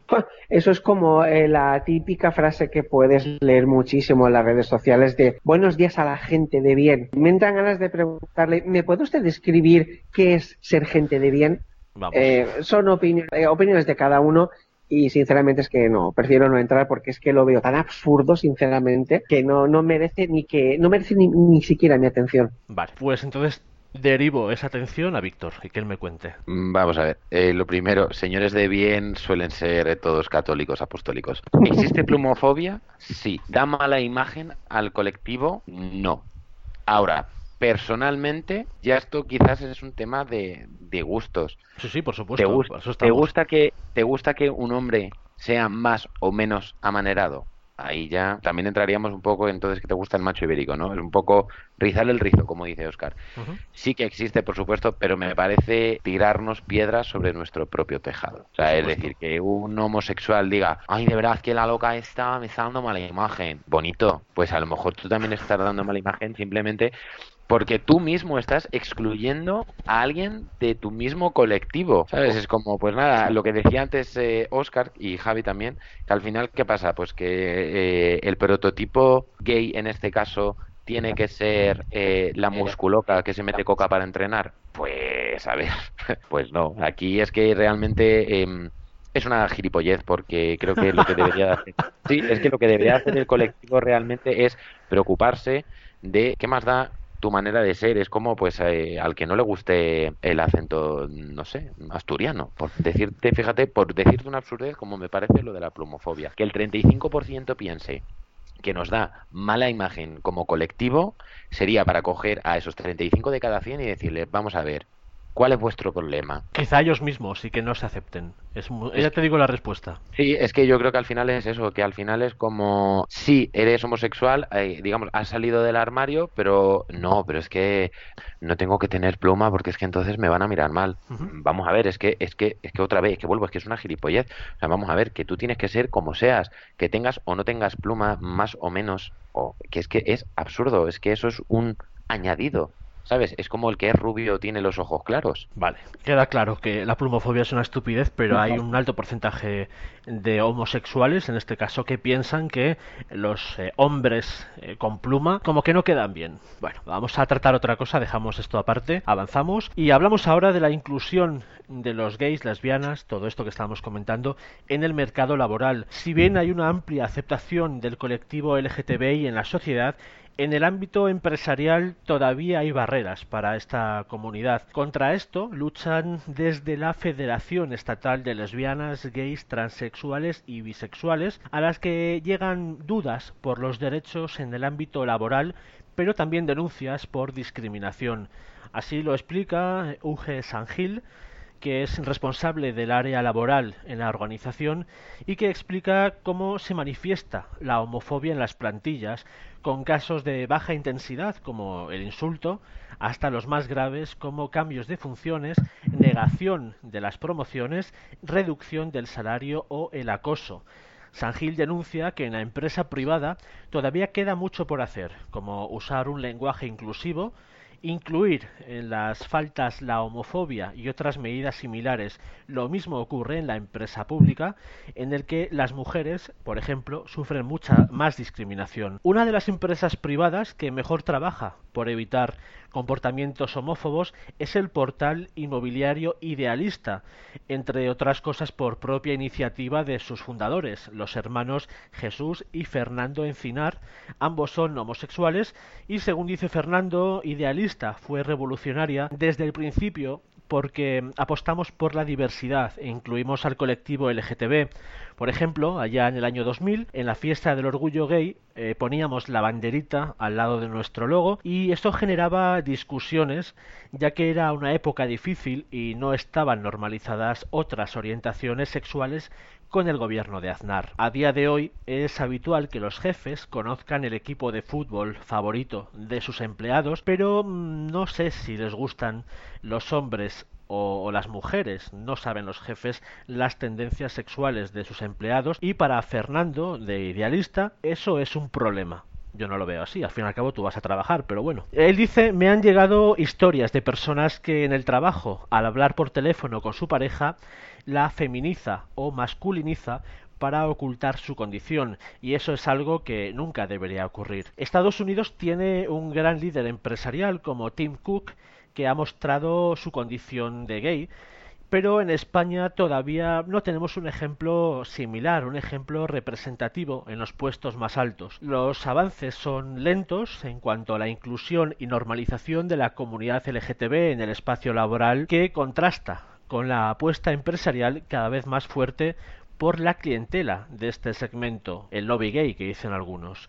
Opiniones. Que me estabas quitando de la boca justo lo que estabas diciendo. Es un nicho de mercado que hace años no le veían futuro, ahora ven eh, y hay gente incluso que no sé yo dónde siguen pensando que por ser homosexual eh, ya tienes altos cargos de trabajo, tienes más dinero, por el hecho de no tener hijos, como si no hubiera habido toda la vida matrimonio sin hijos, cosas absurdas me parece, pero claro, hay que sacar tajada y hay que sacar dinero de todas partes. Otra cosa es que luego también hay gente que lo revalorice y encima les dé mucho más dinero a ganar, claro. Al fin y al cabo lo gay está de moda, ya lo vemos en el desfile del orgullo gay, como ves de repente una mm, carroza de Google y dices esto qué hace aquí. Pero bueno, vamos a comentarlo, Oscar. Pues eso es subirse al carro, sinceramente. Y yo, a tenor de lo que comentabas antes, ¿no? De que un jefe sabe eh, qué grupo de fútbol, o sea, perdón, qué equipo de fútbol le gusta a su empleado, pero no sabe si le gustan los hombres a las mujeres. Eh, eh perdone, eh, mm, pero es que no tiene por qué saberlo. Es decir, tratamos de normalizarlo y yo creo que lo que estamos consiguiendo es lo contrario. Es decir, grandes empresarios tienen que eh, salir del armario y decir que son gays y tal. A ver, yo puedo entender que por darle visibilidad, eh, lo puedo entender, pero que ya las empresas se sumen al carro y los políticos se sumen al carro porque es lo que está de moda, porque por ser, el hecho de ser eh, homosexual o ser transexual vas a acceder a unos derivados puestos de trabajo, eso es una absoluta eh, soplapollez, ¿vale? Poniéndome en un nivel ya hasta hasta de mala educación, ¿no? Em, y perdón si alguien ha ofendido esta palabra, pero es que pienso que es que es absurdo, es absurdo. En mi empresa eh, mismo hay gente que no reconoce abiertamente que está con una pareja de su mismo sexo, pero ¿por, pero ¿por qué tiene que reconocerlo? Es decir, eh, es que son tonterías realmente. una cosa es que lo ocultes por miedo a rechazo y otra que no lo digas por la misma naturalidad que yo no me presento a ti y te digo, hola Ricardo, eh, soy heterosexual, estoy con una, casado con una mujer. ¿Verdad que lo pensáis los tres que es absurdo? Exactamente lo mismo. Es absurdo tener que presentarme y decir, hola, soy Oscar, soy homosexual, mi color favorito es el azul y el tuyo. Por favor. Vale, ahí, ahí, con vehemencia. Víctor, ¿tú crees que desde las empresas se hace algo por normalizar o que sus trabajadores homosexuales se sientan no excluidos? A ver, yo es que pienso que los gustos sexuales es algo tan personal que en el ámbito laboral ni pincha ni corta. eso, a ver, yo no estoy de acuerdo con eso. Eso queda muy bien eh, decirlo y quedamos muy ideales, ¿no? Pero en el fondo todo el mundo habla de todo el mundo. Sí, está claro. Pero a lo que me refiero es que no debería de ser un... Eh, un rasgo a tomar en cuenta. Si es verdad que la que una persona en un cargo alto, Steve Jobs, hubiese, o sea, visibilizase y saliese del armario en ámbito mundial, sí que es verdad que lo normaliza porque la gente se piensa a lo mejor que por ser mm, homosexual no vas a tener oportunidades de. Si es verdad que, claro, es que hay muchas empresas y fíjate, nos metemos en el fútbol, que está fatal visto, y anda que no habrá maricones, con perdón de la palabra al que le ofenda, pero me veo con licencia de poder decirlo así. Por supuesto. En el ámbito del deporte, no yo solamente creo, en el espera. Víctor, perdona, yo creo que en el toreo no, ¿eh? Mm, bueno, yo aquí voy a decir Ironía, algo- modo on. Ya, ya lo sé, eh, por eso yo querría contestarte eh, hablando soez y chabacano con mis cojones 33. El Víctor hace unas sentencias que... 28. O sea, eh, es que me parece súper absurdo. Que al final todo el mundo habla de todo el mundo. Bueno, pues porque me parece que también nos gusta mucho el Hombre. parloteo y el mira este no sé qué y miras a no sé cuántos. Y el, box número 5, madre mía, lo que, de lo que habla. Realmente eso yo pienso que es algo personal, real, y de verdad que te lo pienso. Al igual que tú no te presentarías como hola soy, bueno, como ha dicho Oscar, hola soy Oscar homosexual, o hola soy Oscar heterosexual, casado con dos hijos, Oscar y Alicia, pues vamos a ver, realmente el problema es que lo tengas que contar como algo, ah, pues yo soy tal, no, para nada, yo si alguien me ha preguntado en un ámbito laboral, tu chico, tu chica, eh, tu chica, no, no, mi chico. Y ya está, y ahí se ha acabado la conversación. Y, ah, ¿quieres tal? Sí. El Y- problema es cuando ah. llega la sorpresa. Cuando llega el, ah, pero... ¿Y por qué no? Bueno, porque realmente la gente le sigue sorprendiendo. Ah, es eh, absurdo, pero la gente se sigue sorprendiendo. Realmente, cada uno individualmente eh, también tenemos que empezar a actuar como, mm, pues, mm, vale, pues muy bien, como ni me importa.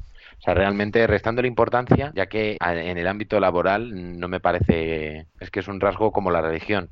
¿Sabes? Que tú seas católico, musulmán o hindú, mm, ¿y qué? Vamos a ver. Javi, Sí, pero eso, es que eso yo creo que es lo que estaba diciendo Víctor hace un rato, las etiquetas. Entre eso y que somos un sí. país de porteras, eh, Efectivamente. pero vamos, en Eh, el trabajo, en El la, deporte la- la- nacional.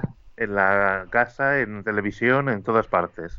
Pero hay que etiquetar absolutamente todo. Y si puede ser mm, para meter el dedo y hacer un poco de daño, mejor. sí, así es. La- en muchos casos. Pero claro, eh, lo que has dicho tú hace un momento, cuando viene el momento de la sorpresa, ¿por qué, ¿por qué te sorprendes? Obviamente, pues el otro se sorprende porque no tienes pluma y ya yo debería haber captado que tú tienes pluma y por tanto eres gay. Ya, ahí está. I- igual que para eso, una, una chica eh, en cualquier trabajo, ah, es que tengo novia. Uy, ¿cómo es que tienes novia? Si no vas vestida de camionera y te rascas los, las en la entrepierna. O incluso, uy, eres lesbiana, qué raro con lo guapa que eres. O sea, que es que... pues eso, otro insulto, que es para eso.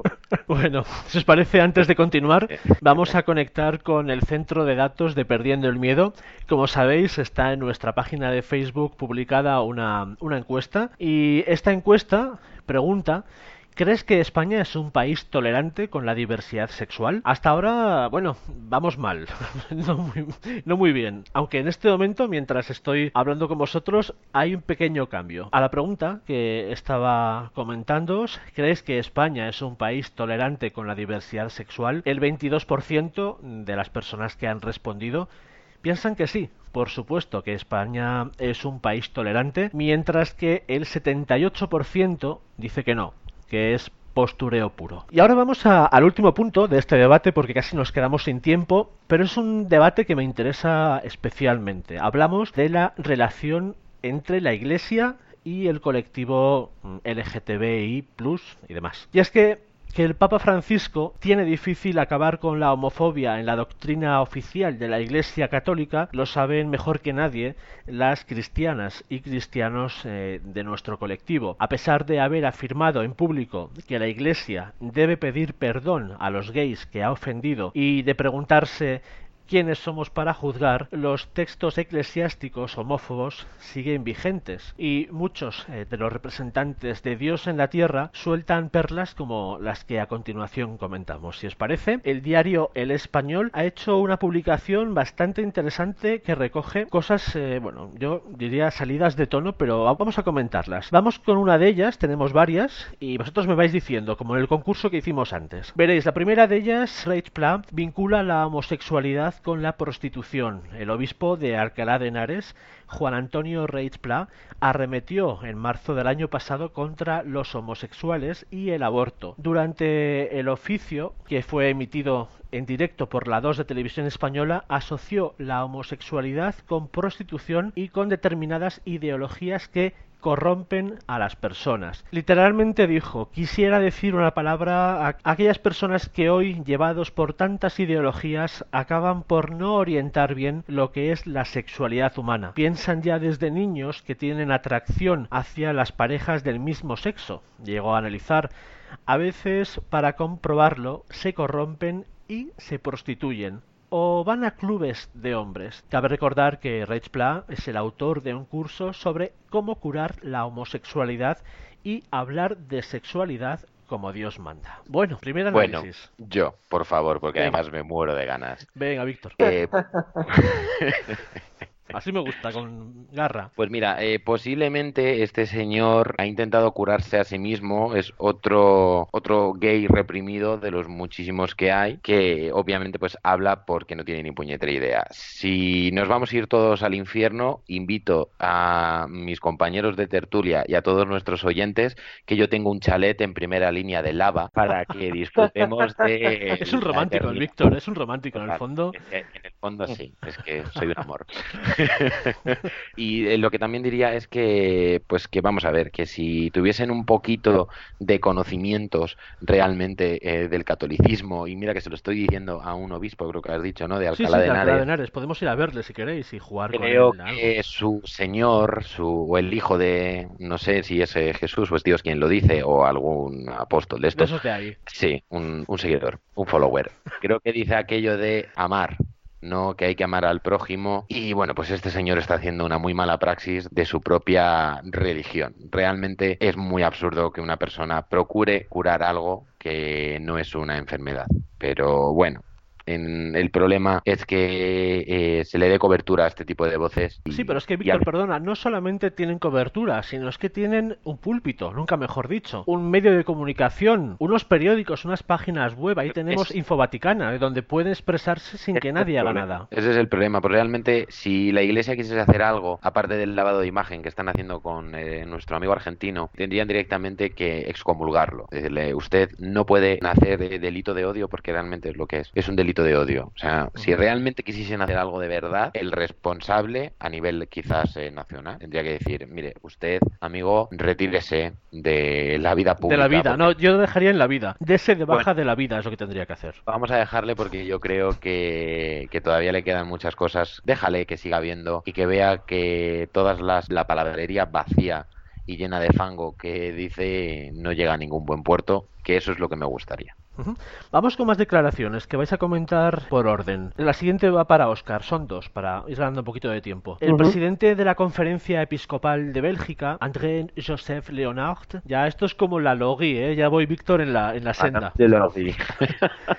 En un libro que publicó en el año 2010 generó un gran revuelo primero en su país y luego en toda Europa. Pese a que le advirtieron del revuelo que podrían generar sus palabras, no quiso cambiar ni una sola coma. El prelado católico con más rango de Bélgica indicó que el SIDA es una justicia inmanente y que jugar con la naturaleza del amor puede conducir a catástrofes así, alegando la no utilización del preservativo en las relaciones sexuales. Primer punto, tenemos ahora, venimos a España de nuevo y nos vamos a Málaga, donde allí su obispo, eh, Jesús Catalá, mantuvo un encuentro en un colegio de la ciudad y respondió a adolescentes que formularon preguntas, entre ellas referidas al matrimonio homosexual. La respuesta de Catalá en el 2014 dejó atónitos a los chavales. Dijo, la legislación española sobre el matrimonio es la peor del mundo. Se habla del cónyuge 1 y cónyuge 2, que bien podría ser dos hombres, un hombre y un perro, o un bebé y un anciano de 70 años. Oscar, todo tuyo.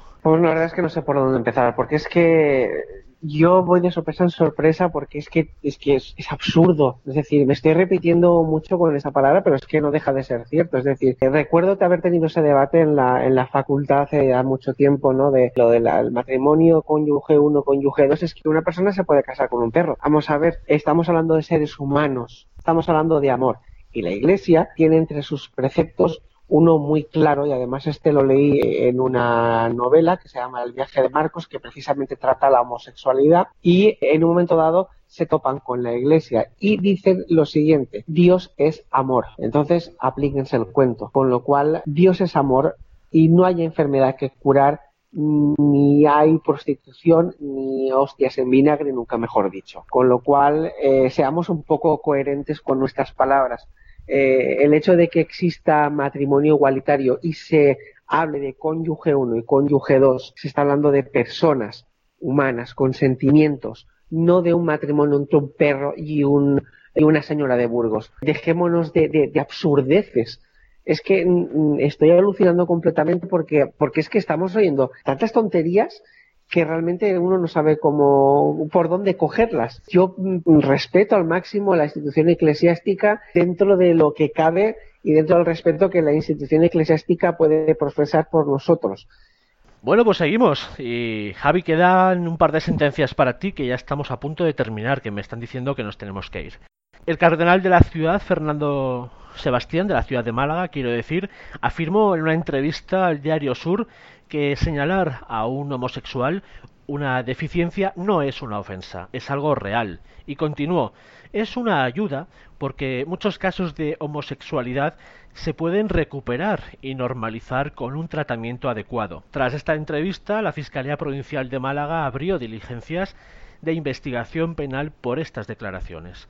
En el escrito se acordó incoación de diligencias tras la denuncia interpuesta por la Confederación Española de Lesbianas, Gays, Bisexuales y Transexuales colegas. Vamos ya con la última. Fuera de España no han sido pocos los obispos que se han pronunciado abiertamente en contra de la homosexualidad. El obispo de Aguascalientes, José María de la Torre Martín, arremetió contra la comunidad al afirmar que sus preferencias sexuales son una enfermedad como la sífilis y la gonorrea. La sífilis es una medalla de premio, son honorables y van a ser reconocidos los sifilíticos y los gonorreicos. Oye, espérate, es una enfermedad contagiosa.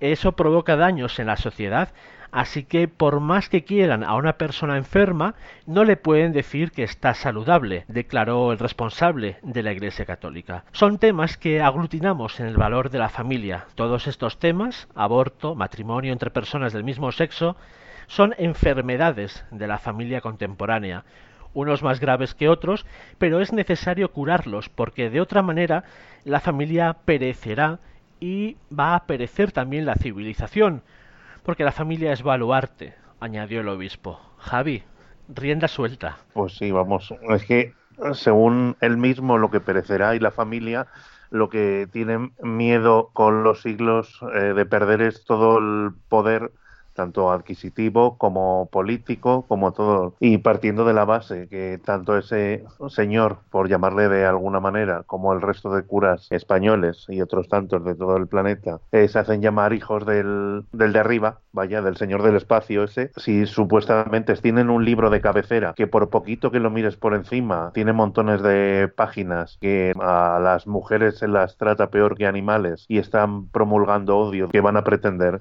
¿Qué ejemplo, em, si no, no puede haber mayor hipocresía que la, la religión, no la católica, todas, cualquier tipo de religión. Y claro, para muchas personas, sobre todo las que tienen poder, que están metidas dentro, es mucho más fácil meter miedo, no pensar por uno mismo y que te, otra persona como ese señor yendo a misa los domingos te diga lo que tienes que hacer en tu vida, claro. Compañeros, en fin, como oís por la sintonía que está sonando, esto quiere decir que, se acaba. Aunque el tema es más que interesante y da para mucho, mucho, mucho más, tenemos que despedirnos. Me gustaría poner el punto y final a este debate, a este tiempo de debate, con vuestras conclusiones en forma de titulares. Tú, Oscar, sabes mucho de eso, así que empiezas tú. Pues un titular que yo pondría sería a España le queda todavía camino por recorrer. Muy bien. Eh, va a cerrar Víctor, así que Javi. Pues un titular corto pondría solo dos palabras. Educación y respeto. Y Víctor, espero tu sentencia para, para cerrar el debate. Pues mira, yo lo dejaría en Viva el orgullo LGTBI y la madre que nos parió. Pues ahí está. pues ponemos el punto y final a este debate. Os agradezco a todos que hayáis formado parte de este especial y que hayáis sido valientes al aceptar mi invitación porque todo hay que decirlo, aquí no ocultamos nada. Ha habido varias personas que han declinado la invitación, no sea que me vaya a oír gente del trabajo o no sea que me oigan los chicos del gimnasio. Cosas así en definitiva me hacen pensar que queda mucho, mucho por hacer. Viva el orgullo y pasadlo todo lo mejor que podáis. Muchas gracias, igualmente. Muchísimas gracias. Igualmente. Muchas gracias a todos. Continuamos.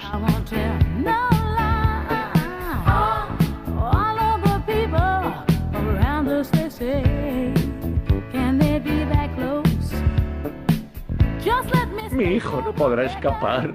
Todo el mundo es gay.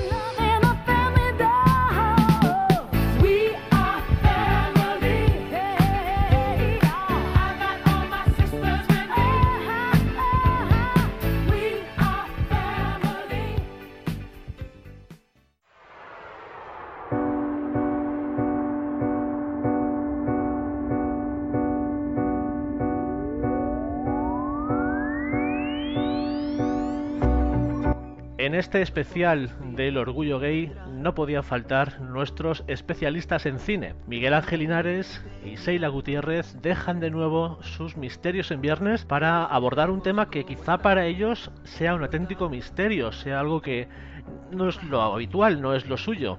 Yo les saludo, en todo caso. ¿Qué tal? Buenas tardes, Miguel Ángel, Seila. Hola, ¿qué tal Ricardo? Un placer estar aquí contigo en Perdiendo el Miedo con- 2.0, que sigue sin avanzar, no sé qué ocurre. Y eso que Esperemos. estamos metiendo actualizaciones, pero no, no, no avanza ese 2.2 o ese 2.3 que reclamo desde el primer programa. A lo mejor en septiembre te encuentras con el 3.0, ya veremos. Oh, Oh, muy buenas, Ricardo. ¿Cómo ¿Qué tal? Pues muy bien, aquí entre unicornios y, y bueno, vamos a hablar con vosotros de, de cine gay y lésbico, ¿no? Y además vamos a comentar un poquito pues todo este mundo, que me interesa mucho vuestra opinión. Sí, es un, un género. A ver, es que eh, empezar a hablar de cine y eh, vamos a primero a, a comentar películas y luego hablamos un poco de por qué llamar a un género cine gay y lésbico, yo creo que no. Y luego en el debate eh, te diré por qué eh, pienso que no. Sino que son simplemente películas pues de gente eh, gay o lesbiana o de una orientación sexual. Es que no es distinta, sino es que ya es una cosa normal. A lo mejor era distinta hace 50 años, pero ahora creo que es lo más normal del mundo.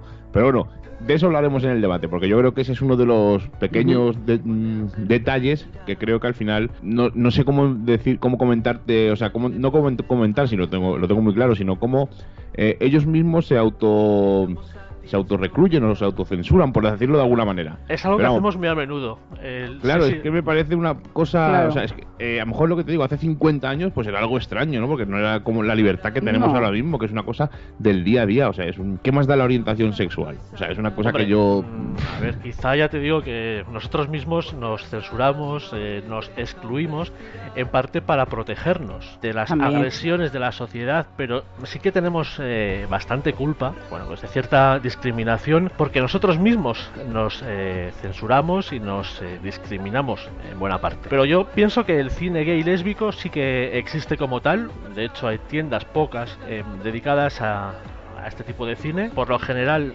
no tiene demasiada calidad bajo mi punto de vista, pero bueno, de eso de eso hablaremos ahora. Bueno, pues vamos a empezar, por ejemplo. eh, No, yo quiero empezar por la primera de todas, Vale, vale, vale. vale. Que es del 1931. Madre mía.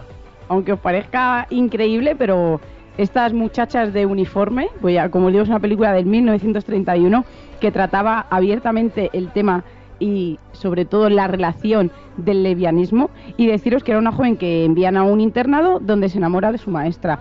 Y yo lo que quiero reivindicar que, que como tú bien dices, ¿no? Este cine que a veces está un poco segregado, que a lo mejor no entendemos demasiado bien, porque yo creo que, que todavía hay un gran tabú ahí, ¿no? Que, que nos ponemos por parte a lo mejor de- del colectivo gay de lesbianas y, y- y por la parte, como dicen muchos, ¿no? Normales, que para mí todo el mundo somos normales y yo creo que esto lo trataremos un poco, ¿no? Porque se trata un poco de educación.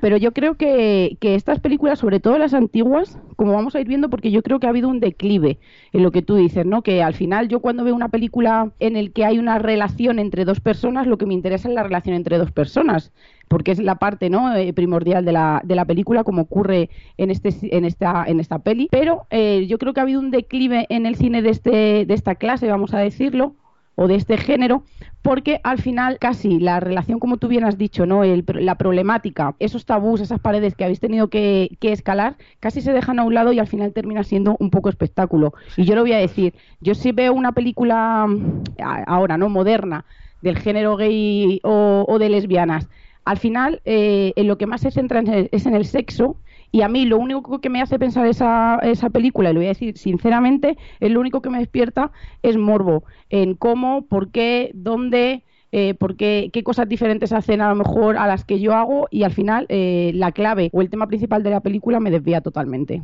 Sí, sí. Bueno, de hecho, ¿os acordáis de la película Brokeback Mountain?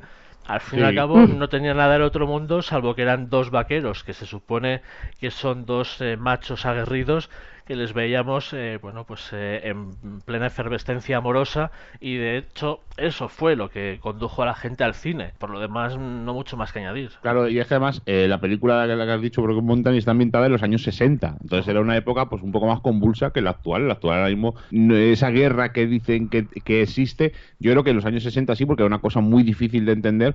Pero aún así, por ejemplo, eh, vuelvo a repetir, eso en los años 60 son dos vaqueros, dos hombres fornidos, como tú has dicho. Pero en el- la sinopsis de la película dice que mantienen un romance secreto que trasciende en el tiempo y sus inestables matrimonios. O sea que ya te están indicando Claro. que algo falla, evidentemente. Es. Es una película que se rodó en el, no recuerdo exactamente el año, 2005 creo que es.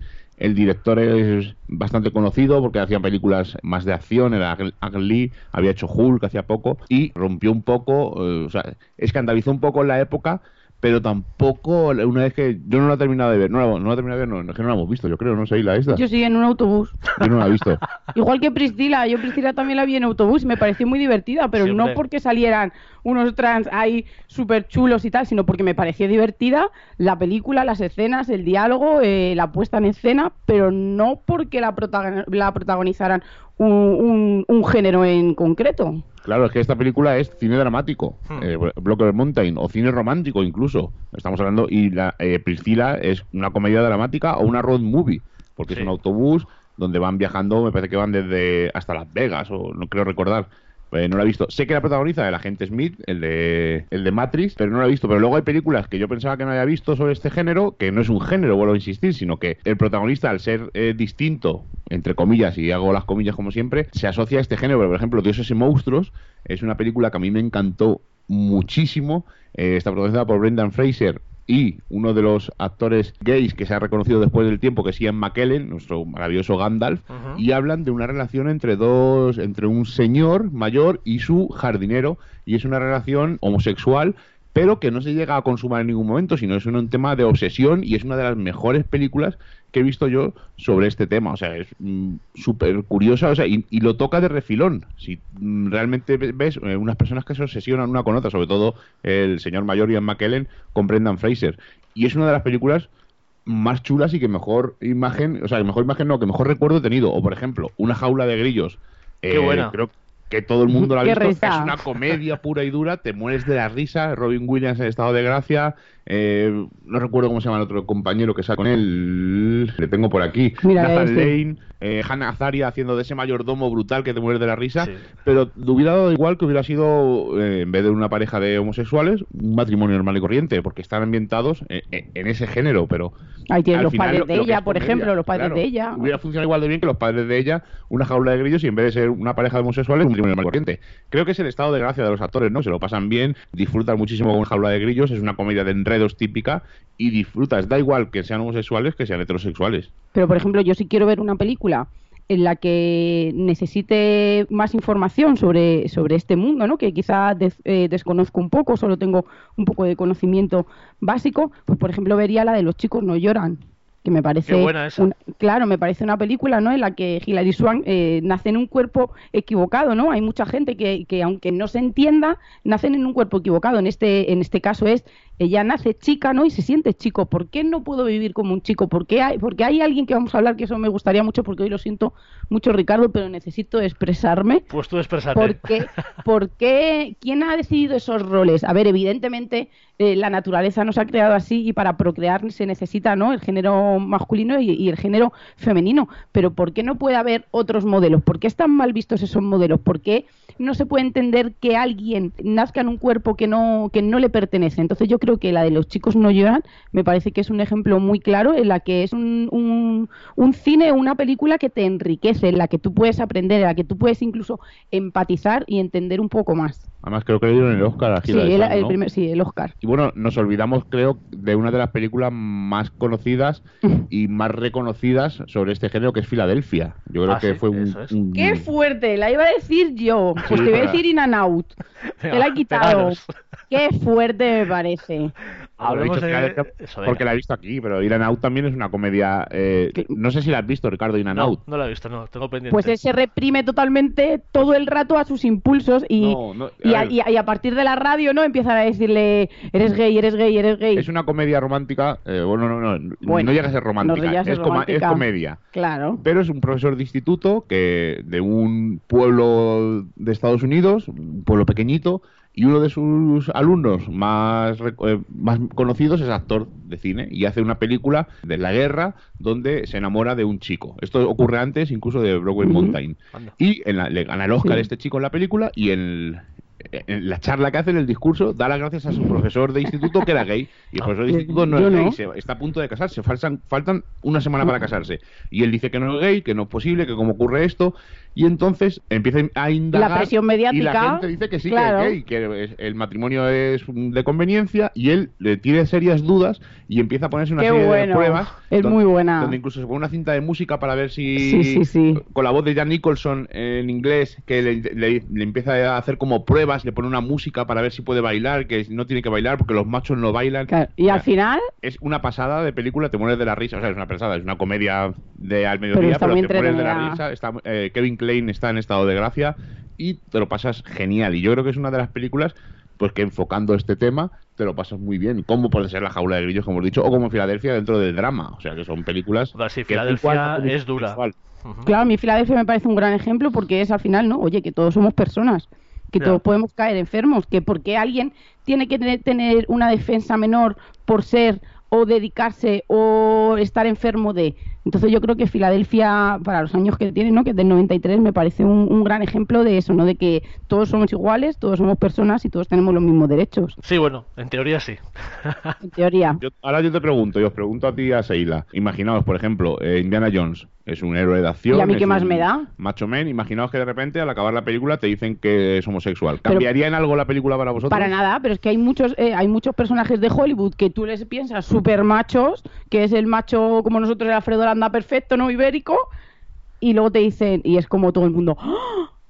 No, perdona, sigue siendo el mismo, ¿no? Seguirá teniendo el mismo cuerpo, seguirá teniendo el mismo sex appeal, pero y seguirá siendo igual de buen actor. A mí es que me da exactamente igual. No, no, no, no digo que, ¿Y qué más da? que Pues sea el- homosexual en la no, vida no. real. Digo que su personaje... ¿Y qué más da? A mí Una- qué más una me da por ejemplo, eh, que bese Terminator. o Tarzán. A, O mí me- Tarzán. a mí qué más me da que bese a Jane, que bese a, A John. a- a- que- claro, o que bese a Chita. Hombre, a ver, yo pienso que tendría un plus y seguro que tendría un público diferente si se supiera a priori que Pero porque Indiana estamos mal educados. Ya, pero habría un montón de gente que iría al cine solo para ver si en alguna secuencia a Indiana Jones se le escapa un poquito de pluma porque eso mola. Claro, pues eso es lo que yo te digo, que al final, ¿no? En estas, sobre todo en estas películas de la última generación, al final lo que, lo que perdura es el morbo, ¿no? Y yo creo que, que es una pena que lo que me, que a mí lo que me hace ver es que, es que no os hace ningún bien, ¿no? Que no, No, hace ningún bien a todas estas personas que, que llevan muchísimo tiempo luchando. Además, yo creo que es un flaco favor a toda esta gente,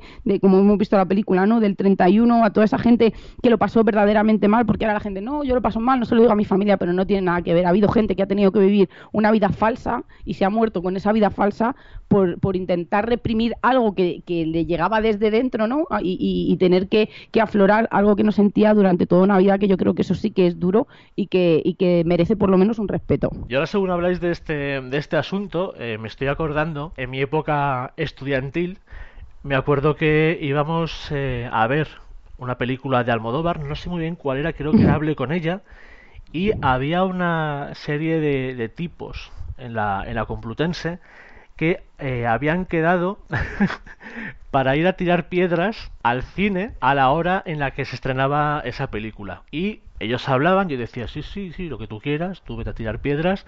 Y es que lo constaté.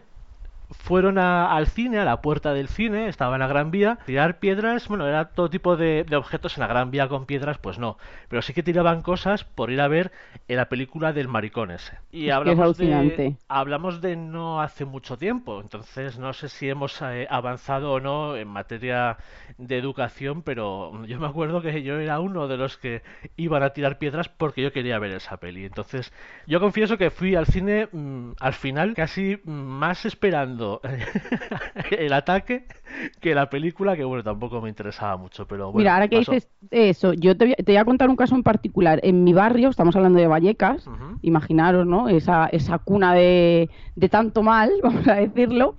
Pues eh, sobre los años 90, una cosa así, eh, todos sabemos, ¿no? Que, que, que el transformismo, pues era una cosa, ¿no? Que, oye, eh, sí que tenemos en la mente que hay mucha gente que, que le gusta vestirse o, actuar o tal, pero que luego lleva su vida y eso eh, siempre ha estado respetado. Pues en justo enfrente de mi casa había un barecito y, justo encima vivía un chico que se llamaba Lorenzo, porque es real, que por las noches trabajaba en lo que tuviera que trabajar. Escucha, era totalmente un pibonazo. ¿Vale? Sí, sí. Con un abrigo de piel, venían a buscar a unos cochazos que te mueres. Y cuando entraba al bar, todos esos que eran vallecanos tan rudos, tan fuertes, tan tal, se quedaban muertos. Porque yo eh, lo he visto y a mí me lo ha contado mi padre, ¿sabes? Entonces al final es lo que tú dices, ¿no? Llama el morbo de, de lo desconocido. Del no tener información, de que al final la imaginación vuela, del que estás entre machotes y, y te estás reprimiendo, ¿sabes? Y yo creo que, que al final todos tenemos una dualidad que, que quizá en algunos no, pues eh, deriva para un lado o deriva para otro y no pasa absolutamente nada. Yo siempre digo, O eh, los dos, yo- o deriva o a los los dos dos, lados, claro, ¿por qué no? Yo siempre digo, eh, Ricardo, tú me conoces, ¿no? Yo soy, yo soy un- una chica, ¿no? Que me gusta arreglarme, me gusta verme guapa, me echo mis, mis cremitas, me voy a comprar y soy una compradora zapatos, bolsos, no sé qué, y me encanta. Pero también me encanta mi otra, otra, mi otro yo, no vamos a decirlo, en el que me gusta el boxeo, me gusta el fútbol, me gusta, eh, me gusta la lucha libre, me gusta el pressing. Entonces, ¿qué pasa? Pues no pasa nada, absolutamente nada. Eres, eh, yo he decidido o me siento mujer, pero ¿por qué no voy a hacer otras cosas que son de chicos? ¿Quién me ha dicho que son de chicos? Porque hay cosas de chicas y de chicos, que yo creo que al final ese es el problema, ¿no? ¿Quién puso esos roles de hay chicas y de chicos? Me encanta poner enchufe, me encanta taladrar. ¿Y qué pasa? ¿Y si lo quiero hacer en tacones? Oye, pues genial, me parece una idea muy glamurosa, te voy a copiar. Claro. No sé si habrá tacones del Sería muy cómodo, 44. ¿no? Creo que cómodo. ¿Me, me entiendes lo que te quiero decir? Porque hay cosas de chicas y de chicos, no, pues igual que me gusta educación, pintarme, educación. pues me gusta ir al fútbol o me gusta ver el boxeo. ¿Qué pasa? ¿Que soy un machorro porque voy al boxeo, como dicen muchos? Imagínate, ¿no? Esa palabra tan fea que a mí me parece horrible. No, es que yo creo que, que en nuestro cuerpo eh, hay hormonas femeninas y masculinas. Además, a mí hubo una temporada que las masculinas se me, se me dispararon y dejé de tener el periodo. ¿Qué pasa? ¿Que me estaba convirtiendo en chico? No, lo que pasa es que en nuestro cuerpo pues somos hormonas y, y a veces, eh, pues eso, ¿no? Te hacen comportarte quizás de una manera o de otra, pero es que el problema es, eh, es la contaminación, ¿no? Social que tenemos el, el chico y chica. ¿Pensáis que estamos avanzando en ese terreno? No, En- nada. No. No. Vale. No. Yo sigo pensando, Ricardo, que a nadie, aunque luego tú pienses de otra manera, a lo mejor a la semana, pero a nadie, y creo que somos realistas, a nadie le gusta que venga su hija y le diga, oye, que soy lesbiana, oye, que soy gay. Evidentemente, muchas familias lo entienden, otras no, pero yo creo que a priori a nadie le gusta, porque todos tenemos en mente ese modelo de familia perfecto en el de que quiero ver a mi hija vestida de novia y quiero ver a mi hijo vestido de novio. No, si puedes, les puedes ver, vamos. Sí. e incluso al...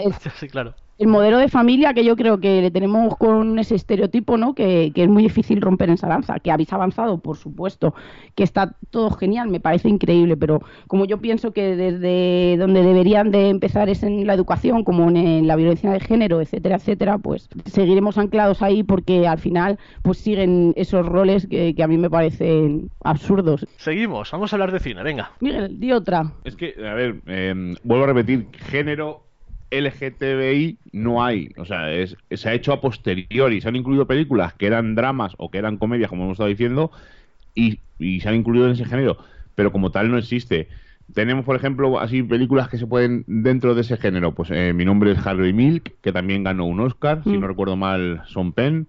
Es la historia de un homosexual que fue el primer oficial, el primer puesto oficial elegido en los años 60 o 70 en San Francisco. Además, San Francisco es cuna del movimiento gay. Por supuesto, Eh, es la capital gay por excelencia. entonces, eh, cuenta la historia de este hombre, que yo no la he visto tampoco, porque Sean Penn no es un actor que me guste mucho, pero le dieron un, un Oscar, por lo tanto el papel me imagino que será bastante chulo. Otra, por ejemplo, eh, un actor que tampoco me joder, estoy seleccionando los actores que más me Sí, gustan. ¿eh? Uy, sí. Eh, antes que anochezca, eh, protagonizada bueno. por Javier Bardem. Ujú. Es eh, la historia del autor Reinaldo Arenas, que fue perseguido a causa de su homosexualidad en la Cuba de Castro. Eh, creo que sale Johnny Depp, ¿puede ser? Sí. Me suena que sale... tra- Ah, sí, mira, lo estoy viendo en una Sí, foto. sí, sí, sale vestido como de, vestido de mujer.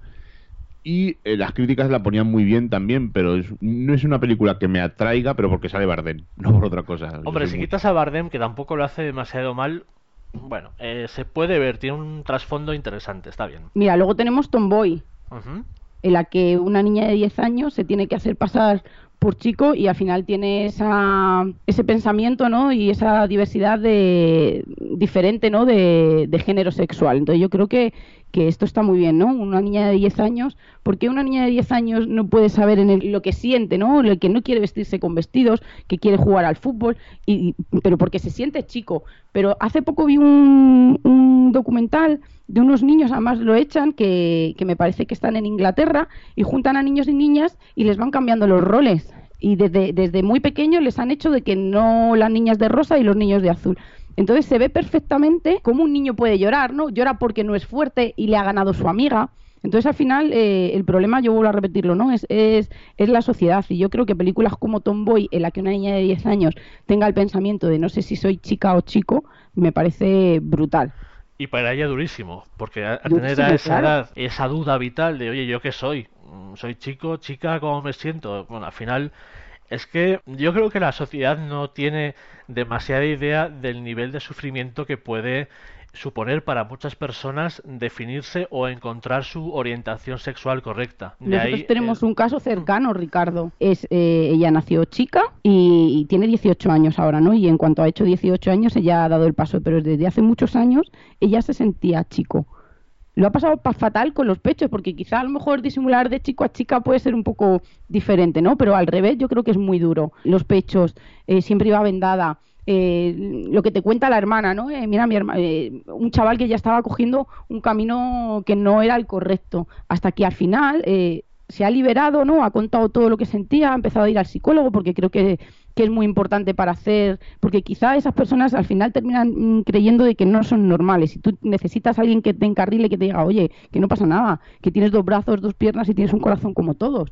Entonces, eh, y ahora que ya ha empezado su transformación, es totalmente feliz, está trabajando, eh, buenas compañías, eh, bien con la familia. Entonces, ¿qué ocurre? ¿Vamos a jorobar la vida a esa persona porque no quiere, porque, porque como madre no, no es como yo pensaba que fuera? Pues yo es que pienso que hay todavía hay mucho que, que avanzar y todavía hay mucho tabú, sobre todo lo que decía antes, mucha falta de educación, conocimiento, pero sobre todo pienso que falta muchísima, muchísima educación.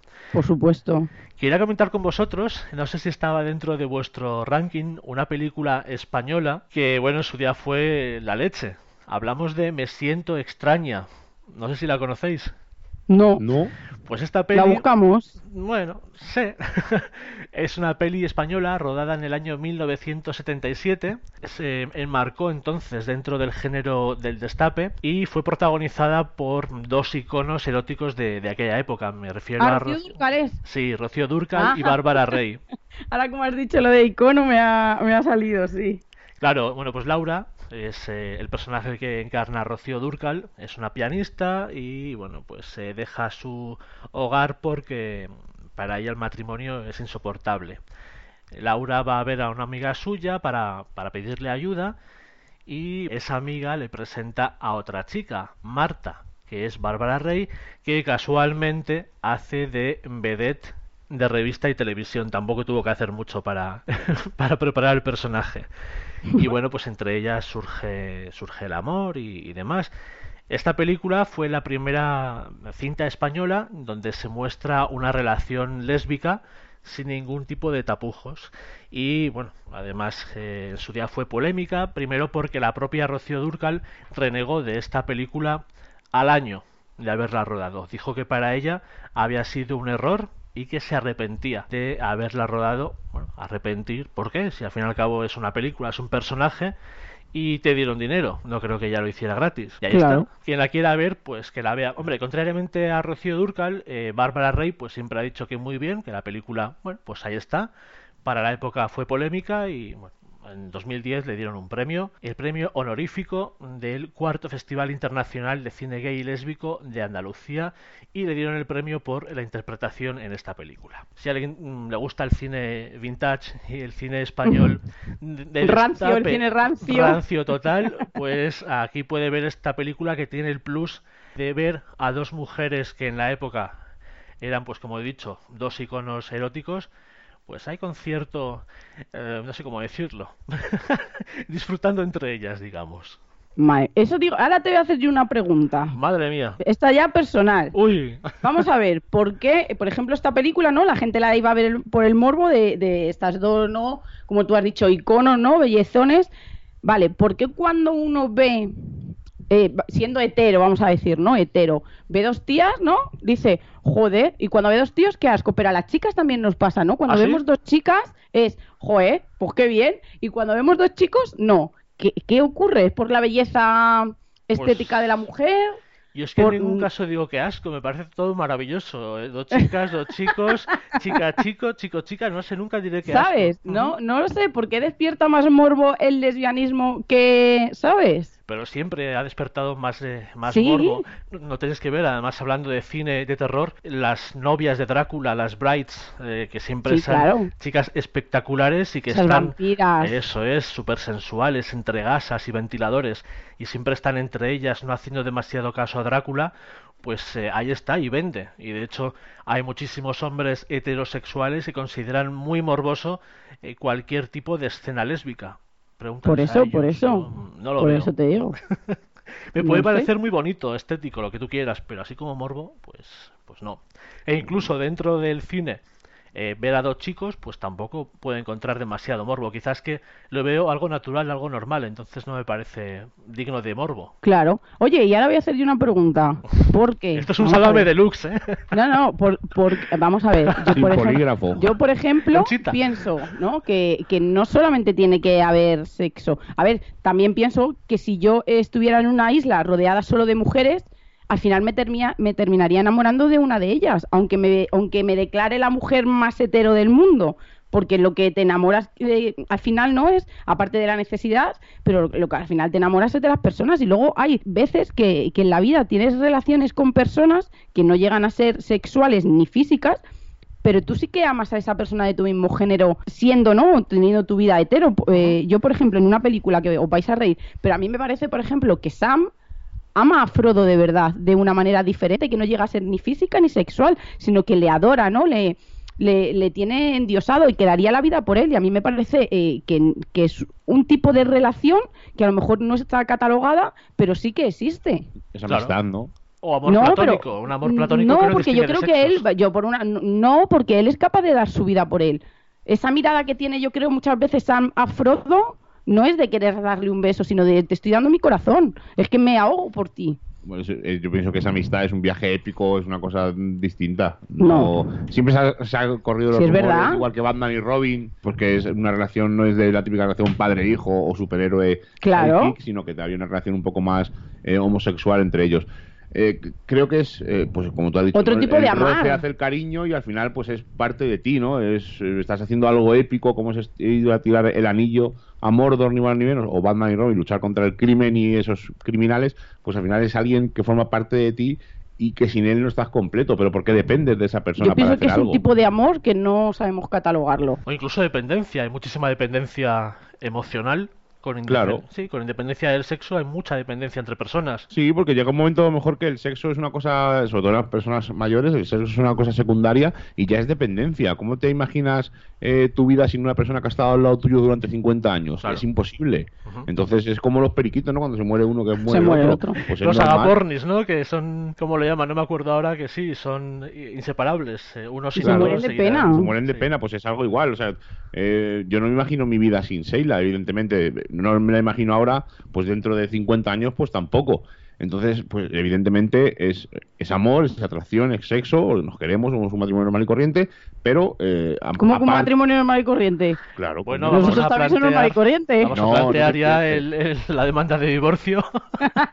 No, no, me- no, a lo mejor no me explico bien. Me da igual que sea hombre, hombre, mujer, mujer. Claro. Es un matrimonio. Me da igual el, el sexo. Somos, eh, tenemos la suerte de que compartimos muchas cosas en común, pero aparte de, de amistad, de atracción, de matrimonio, pues es esa dependencia de uno del otro. Porque yo no me imagino mi vida sin ella. Me imagino que a, a- a ti, Ricardo, te pasa igual con tu pareja. No imaginas tu vida sin él, evidentemente. Que por lo que fueras, eh, se separa, nos separáramos. eh, se- uno de los dos falleciera, pues evidentemente por nuestra forma de ser seguiremos adelante, pero eh, sería un palo, un balapalo increíble. ¿Tú serías capaz de enamorarte de un hombre? ¿Yo? Sí. No. No, vamos, no- ahora mismo no, porque estoy enamorado de ti. No, entonces- eh, no. Nunca digas de esto agua no beberé. Yo digo Escucha, esto. Claro, sí. es que a priori es como, no. Mm, pues, eh, pero luego No, tú pero piensas y yo digo, con- no lo Estoy sé. enamorado de ti, no. No, pero yo digo, no lo sé. Que si sería capaz a lo mejor de estar con una mujer. Mm, es que no lo sé. No me ha dado el caso de que alguien me haya enamorado siendo de otro, de, de mi mismo sexo. Pero quizá, por eso te digo, ¿no? Que si estuviera en una isla rodeada de mujeres, pues yo sí que creo que me enamoraría de una de ellas. Como Una- Wonder Woman. una Yo de hecho conozco un par de casos de mujeres muy heterosexuales, completamente heterosexuales, eh, bueno, que han quedado viudas y al quedarse viudas, las dos han tenido esa amiga especial. No sé si más buscando compañía especial, una compañía eh, cercana al perder a su marido, pero bueno, ahí está. Lo que no sé, es- ¿hay películas que traten la adopción de niños? Pues no lo sé. no Seguramente sí, ¿no? Habrá alguna, pero. Es que no, como estamos un poco lego aquí, pues es lo que vamos un poco viendo a la par. Porque yo, por ejemplo, es, sí que es un tema que por eso digo que no estamos del todo abiertos. Porque a mí me dices adopción y me quedo parada, ¿vale? Luego pienso, ¿no? Y recapacitas y dices, a ver, vamos a ver, si tú eres la primera que está diciendo que es una, una cosa natural, que no pasa nada, que pueden tener relación entre ellos, que es una cosa totalmente normal, porque no hay que diferenciar, pero ¿serías capaz de, o entiendes que un niño tenga dos mamás, como dicen, no, o dos papás? y te tienes que parar a pensar. Evidentemente, mi, mi, mi resumen, no, mi reflexión es que sí, porque no un niño, eh, no porque crezca con un papá y un mamá, una mamá, creo, además yo soy de las personas que, que piensa que, que no debe de ser monoparental, ¿no? Que tiene que tener dos figuras, pero no por nada, ¿no? Porque siempre uno hace de bueno y uno de malo y lo que no le enseña a uno le complementa al otro. Entonces, da igual que sean dos personas del mismo género al final, ¿no? Pero sí que cuando te hacen esa pregunta, te paras en seco y tienes que parar. Y yo creo que eso es un problema. Es un problema todavía por lo mismo que estamos comentando durante todo este tiempo. Al final es educación y ausencia de ella, básicamente. Claro, pero volvemos a lo mismo. En el tema de cine, ¿a mí qué más me da que Indiana Jones o John McClane o Marty, Marty McFly fuera gay al final de la película? Es que me es indiferente. Si a mí lo que me interesa es la película, me da igual que el personaje. Creo que ese es uno de los problemas que, que no hemos abordado. Que cuando se habla de este eh, eh, del cine gay o del cine eh, eh, homosexual o como lo quieran poner, ya estás poniendo una etiqueta. Y muchas de las películas Claro. empiezan una persona homosexual retraída, no sé qué, ya, ya. van asociando eso. Y que, oye, ¿por qué un homosexual puede ser un, un macho men, un actioner de los 80 o de los 90 o de 2000? O sea, ¿qué más me daría igual a ver Parque Jurásico, esta última Jurassic World, y que. Chris, eh, el protagonista, nos diga que al final es gay? ¿Qué más me da? Si yo voy a ver la película, eh, eh, los actores eh, con los dinosaurios, y me da igual la orientación sexual del Sí, personaje. el problema es que te tendría que dar igual si te lo dice al principio también. Claro, porque la voy a igual. disfrutar exactamente igual. Pero el problema es que es lo que decíamos antes, ¿no? Que se, se cierran puertas al, al- dentro de este cine, de este eh, pequeño cine, a lo mejor que dicen un personaje homosexual eh, retraído que tiene ciertas dificultades, que yo entiendo que tenga dificultades, pero a lo mejor es secundario esa descripción, sino que vas a contar la historia de un chico que no se adapta en su colegio. Y luego ya cuando indagas descubres por qué es. Es un poco, ¿no? Que se van poniendo etiquetas y se van cerrando como puertas. Es un poco... Pero pasa igual con, el homose- con lo- la homosexualidad, como puede ser, por ejemplo, cuando hablamos de frikis. O sea, fíjate lo que te estoy diciendo, el Sí, cambio claro. brutal. Un friki retraído, no sé qué, ¿qué más da que sea friki? Si al fin de cuentas es la historia de una persona que no se adapta y cómo logra ese cambio, o cómo no lo logra por lo que sea. Creo que lo, la- lo interesante es la historia, no que sea homosexual, que sea friki Que o debería sea- omitirse. Que debería omitirse, yo pienso. Yo sí estoy pensando, me viene a la mente ahora que mm, vende muchísimo la imagen de, bueno, sobre todo en el cine, el gay atormentado, el gay gris. Es que de, de hecho estoy viendo ahora carátulas de cine que se considera gay, como uno que me hace mucha gracia, que se llama Natación Nocturna. Y, y Pero siempre... esa yo creo que pasa ya casi a otra categoría de adultos, ¿eh? No, no, no, no, va, es la, es la historia entre un chico que eh, hace natación y su profesor. Pero es que la carátula ya es gris, es decadente y estoy viendo tantas, muchas Ah, es como... un corto. Sí. Sí, un momento mágico también del 2009, todo en blanco y negro y gris. Eh, yo creo que vende la imagen del gay y bueno, y ya si al final de la película se suicida ya es la leche. Sigue vendiendo esa, esa imagen gris y, oscura del gay atormentado, así que bueno, ahí tenemos a, a grandes Oye, ¿y esa de cacería que sale, parece al Pacino Sí, o...? es- pero la marcan dentro, pero no es. O sea, es, una, es un film de suspense, pero creo que hay un. Es un asesino de homosexuales, creo que en la película. Eh, sí, mira, lo ves. Es Ah, un policía vale. que persigue a un asesino de homosexuales. Entonces la meten dentro de ese colectivo porque sale un- la palabra homosexual, pero da igual que el asesino fuera de homosexuales como si fuera de viejas. Y es que al final es cine dramático o, de suspense. Claro. Es lo que vamos a comentar después con Javier en su Rebobinando, la sección Rebobinando, esa manía que tenemos, esa fijación que tenemos los homosexuales con crear iconos, con crear gays, eh, perdón, iconos gays a cualquier precio. No, Alaska. Pues, ¿No? Por ejemplo, Por, ¿por qué ejemplo, coge- Alaska, Mónica Naranjo, Por ejemplo, no, pues no, ¿no? lo comparto, no lo comparto. No lo ¿No? comparto Pues con yo- vosotros, sí. no, porque yo no soy gay y soy heterosexual, No. pero tengo iconos. Tengo, por ejemplo, Sí. Jack Bauer de 24 o John McClane. Pero, no de tu lucha. Pero son. No, porque son que yo creo que es a lo que para él- mí. ya pero yo creo que es a lo que él se refiere no porque hay que buscar estereotipos Siempre. para tú- nosotros conocemos un montón de parejas de- del otro género gays lesbianas tal no sé qué y cada uno son totalmente diferentes porque hay que buscar un estereotipo. No hay un estereotipo bueno, mentira voy a decir una mentira sí que hay un estereotipo de heterosexual no el pibonazo y el señor macho ibérico. Pero a mí también a mí ta- ya, pero a mí no me parece sí bueno ya musculitos pero a mí tampoco me gusta mucho eso. Alguien que no, o sea, no me parece elegir a una persona eh, portavoz de, de una lucha en la que en muchos de los casos solo, solo forma parte del apoyo y no de la vivencia. Así es. sí, sí. A ver, Alaska, es que Alaska es diva, Me parece estupendo. pero ella no es homosexual. Claro, entonces eh, creo... Es bisexual, yo creo, porque al final de cuentas cuando les ves cómo son... Sí, por supuesto. Yo creo que no tienen ningún tipo de, de tapujos ni de paredes que... Pero la pregunta, la pregunta es por qué es una diva o un icono. Mira, ten- tengo aquí una, una lista de supuestas Yo divas creo que es gays. Alas- necesario, ¿eh? Alaska es diva de lo que ella Eso quiera. sí, también es verdad. Vale, pero pregunta, la pregunta es ¿por qué Mónica Naranjo, Cher, Madonna, Alaska ya lo hemos dicho, Britney Spears, ¿qué ha hecho Britney Spears por el colectivo gay? Nada. Fíjate, Eh, yo, yo haría a Soraya- Lady Gaga. Haría a Lady Gaga está, porque me está. parece una tía Ahí, como que que es andrógena total, ¿no? ¿Pero qué ha hecho? Es que la pregunta Claro, es ¿qué ha eso hecho es lo esta que- gente a por eso el es a lo que yo me colectivo gay? refiero. Mm, No entiendo nada.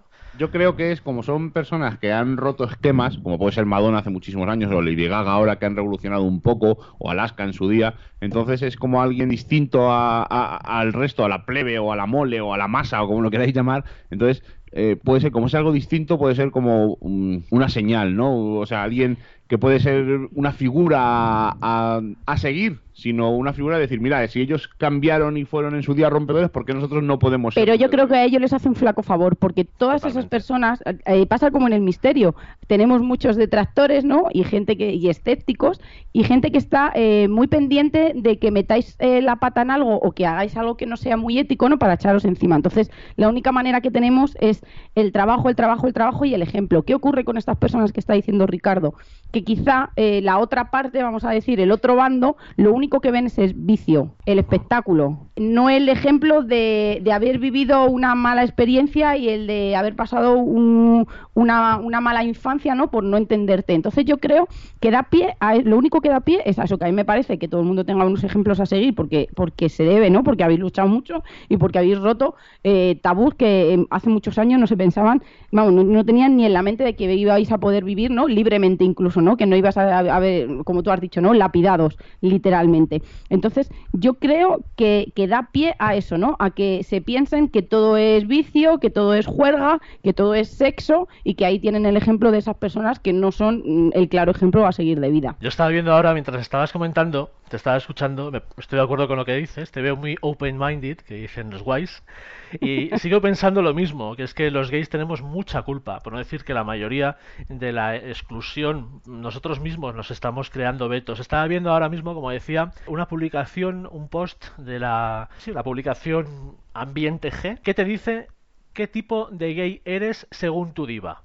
Y habla, Es que bueno, tú es que me parece una Pero tontería. eso es muy super pop, ¿no? Es muy- Sí, sí. Si eres fan de Kylie Minogue, eh, tienes, eh, a ver, bueno, pues que eres una persona muy sofisticada. Si eres fan de Madonna, de Cher, vas a ser, lo pone aquí, si eres fan de Cher, folla sobre seguro. Sabes que hagas lo que hagas, lo harás bien. Bueno, pues eso es porque lo dice aquí el señor este. Luego ah, me hace mucha gracia al final, bueno, Mónica Naranjo, también, Beyoncé y, bueno, Cristina Aguilera.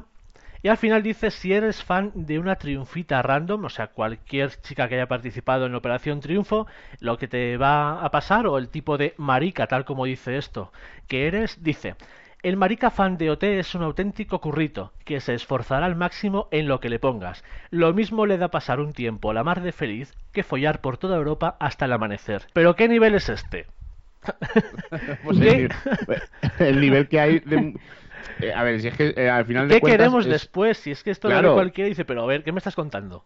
Claro, Claro. y yo, mira, imagínate, eh, yo siempre pongo. Una vez hablando con una compañera de trabajo que era lesbiana, tenía su pareja, decía ella, es que con todo lo que hemos luchado, le dije, no, perdona, tú no has luchado. Tú has llegado y te has, determinado tu eh, orientación sexual, pero casi te has encontrado todo eh, abierto. Los que han luchado a lo mejor son anteriores a ti, Sí. eh, los años 60, 70, 80, incluso los 90, pero tú una persona del año, era 2010 o una cosa así cuando hablé con esta chica. Sí, has tenido tus dificultades, ¿no? Tus padres, eh, hasta que te has tenido claro tu orientación sexual, pero a la cara de la sociedad ahora mismo es mucho más sencillo que hace 30 o 40 años. Bueno, Yo le decía a ella, Bueno. Sí, es más abierto. eh, sobre Sí. todo, a ver, no estamos hablando de nosotros, que tenemos unos 30, 40 años. Eh, nuestros hijos eh, lo ven una cosa súper normal. La generación siguiente a la nuestra lo ve una cosa normal. La- el problema es la generación anterior a la nuestra, que son más cerrados, son más... eh, yo, por ejemplo, digo a mi padre eh, que tengo amigos homosexuales y mm, te mira así como diciendo, ah, es, es una cosa normal, pero por dentro está diciendo, madre, ¿qué está ocurriendo? O sea, es, es, es una generación tan distinta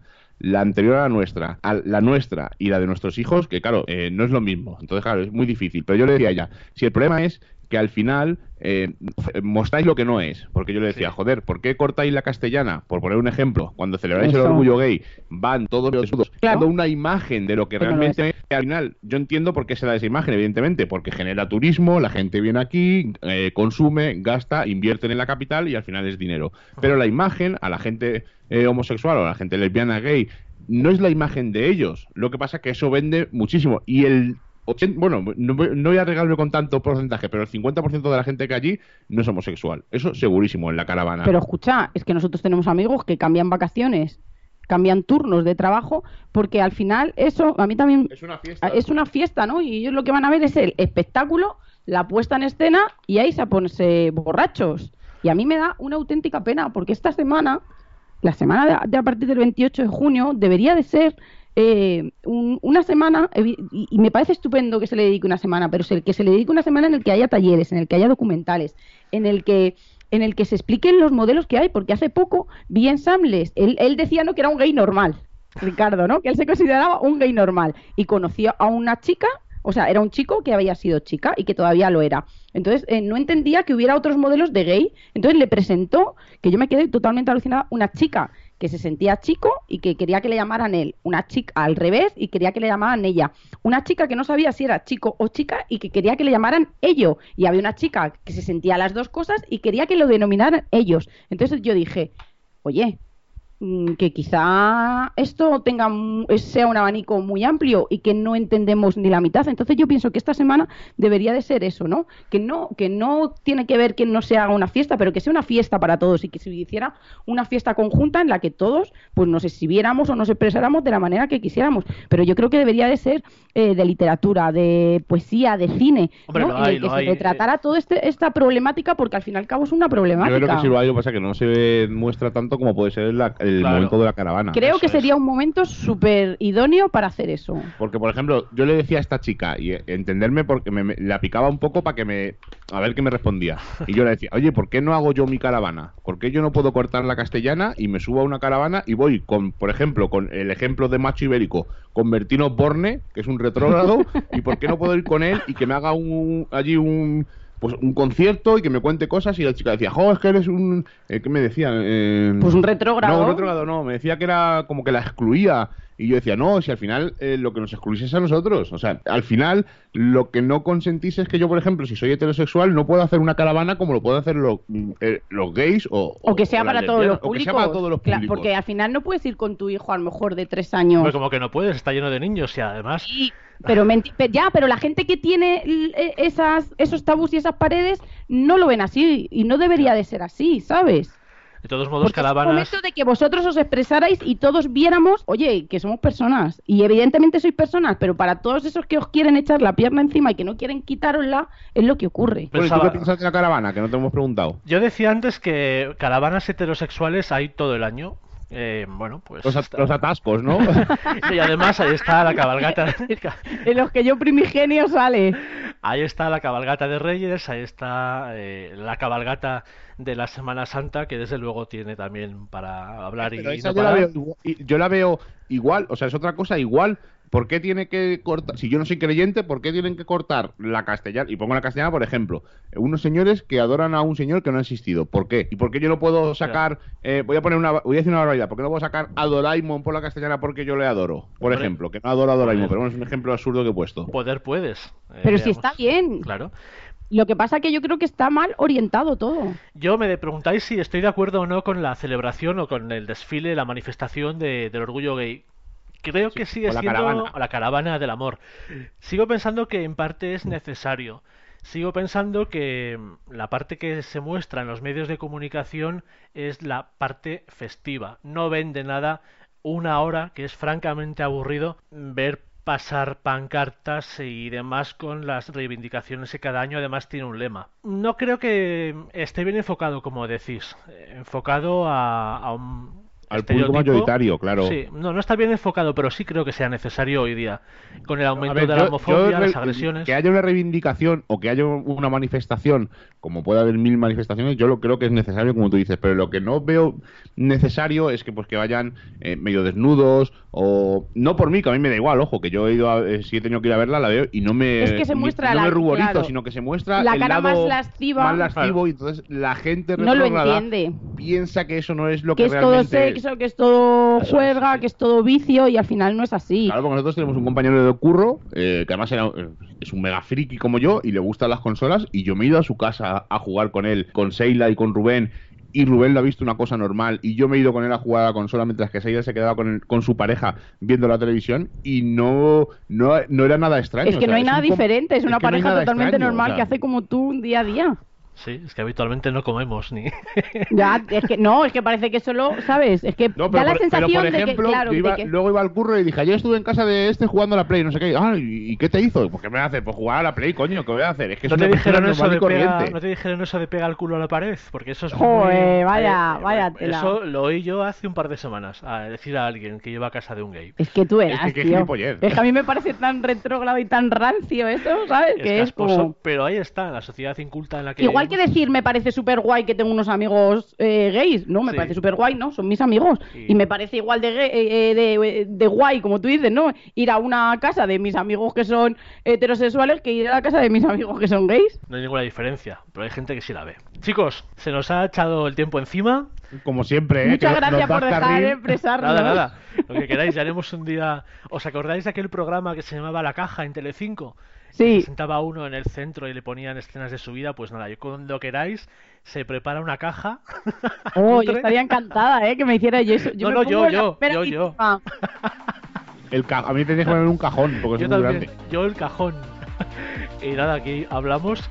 Hemos hablado de cine, hemos comentado pues todo lo que estos días se está debatiendo y bueno, ha estado bien, sobre todo para que ve, bueno, vosotros ya lo sabéis, pero para que el público vea que no sé, que no hacemos nada raro habitualmente y, y bueno, ahí está. Chicos, os doy las gracias como siempre y A ti. A ti. Espero que viváis el orgullo a vuestra manera, que también los heteros podéis hacerlo, ¿eh? que no pasa nada. Por supuesto. Hombre, yo he quedado con Bertín para comer. Madre mía, para ti tienes. Muchas gracias. Adiós. Un besazo. Una cosa, antes de nada, Sí, antes de nada. Eh, el programa del Bertín es el título más gay que he visto yo en muchos ¿En tu programas casa de o en la mía? Esto es totalmente sexual. Yo creo que, a ver, está todo pensado y más que pensado, y a Bertín le queda bien ese título. Pues que hubieran puesto a Julio Iglesias, coño. A los dos, ¿por qué no? No, pero el programa que tenía antiguo también era muy. Era contacto, contacto. ¿eh? Es que Bertín siempre se ha movido en terrenos muy pantanosos. Es un Ah. galán. Nos vamos. Adiós, Adiós. chao.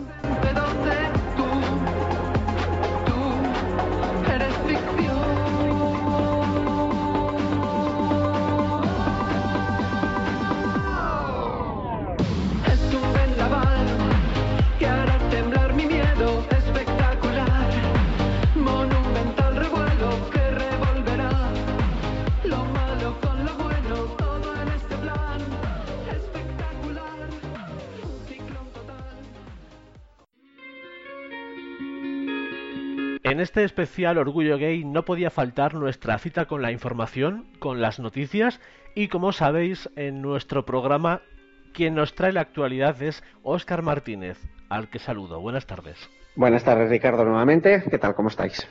Muy bien, estamos otra vez aquí en la redacción de informativos de Perdiendo el Miedo y hoy nos vas a traer eh, cosas muy interesantes, como siempre. Pues sí, porque, bueno, a tenor del debate que hemos tenido antes eh, sobre el tema de, bueno, pues se ha hablado un poquito de todo, en especial se ha hablado también de la homofobia.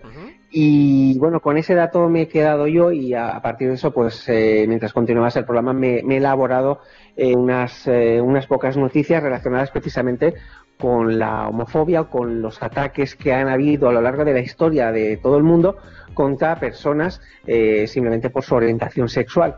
Entonces quiero empezar eh, haciendo una pequeña introducción histórica, muy por encima para no hacerlo demasiado largo, para entrar un poco en materia y luego ya nos meteremos en lo que son hoy conocidos como delitos de odio. Perfecto. ¿Te parece? Eh, vamos a irnos un poquito atrás en el tiempo y nos vamos a ir un poquito atrás, no, un poquito muy atrás en el tiempo. Nos vamos a ir hacia el año 1730. Hombre, en el año un poco hace, 1730 un poco hace ya, ¿eh? eh, sí, bueno, esto ni con el de Lorian puedes ir tan lejos, pero vámonos allá, ¿no? Y nos vamos a ir concretamente a Utrecht, que está en los Países Bajos, donde en aquella época se perseguía a las personas homosexuales y los ejecutaban a modo de escarmiento por serlo. O sea, imagínate que esto de la homofobia o el delito de odio, eh, hay mucha gente que a lo mejor no sabe que viene de tan, tan atrás, es decir, el año 1730. De ahí quiero dar un salto un poco más grande y nos vamos a ir a, a la época de la dictadura en nuestro país y nos vamos a la ley de vagos y maleantes. Esa ley que ya estaba presente en la Segunda República cuando Franco llegó al poder lo que hizo fue modificarla. Y en esa modificación lo que hizo fue que introdujo una- un artículo en el que eh, a las personas homosexuales se las iba a llevar a campos de concentración, él las denominaba campos agrícolas, pero realmente eran campos de concentración, Eh, por ejemplo había uno en Fuerteventura y hubieron durante la época de la dictadura más de 5.000 personas detenidas solo por su comportamiento, que podía ser amanerado, o incluso eh, por la sospecha de que podían ser homosexuales. De ahí nos vamos al año 1969, no ha sido un salto demasiado gordo, pero sí que he creído conveniente comentarlo, porque el pasado 28 de junio se cumplían, se cumplía el aniversario del Stonewall. No sé si muchos de nuestros oyentes han oído hablar de Stonewall. En el año 69 fue una redada en un bar de ambiente homosexual, que precisamente se llamaba Stonewall, en Nueva York, que desencadenó un violento levantamiento contra las fuerzas, fuerzas de- del orden de, de Nueva York, que duró tres días, ese levantamiento en defensa de, los, eh, de la gente homosexual. Luego nos vamos a ir, antes de dar otro salto en el tiempo, Ricardo, si me permites, quiero hacer dos puntualizaciones. Hemos hablado de eh, hemos hablado pues de, de la ley de vagos y maleantes, hemos hablado de la persecución que sufrían los gays en los Países Bajos en el año 1730, que mucha gente dirá, madre mía, pues eso no se estilaba. Pues sí, habían homosexuales en 1730 y en la época de Roma también. Pero a día de hoy eh, sigue habiendo persecuciones a los homosexuales eh, como tónica general. Por ejemplo, eh, la homosexualidad está prohibida bajo pena de muerte por la religión del Islam. E incluso Rusia es oh, un país homófobo.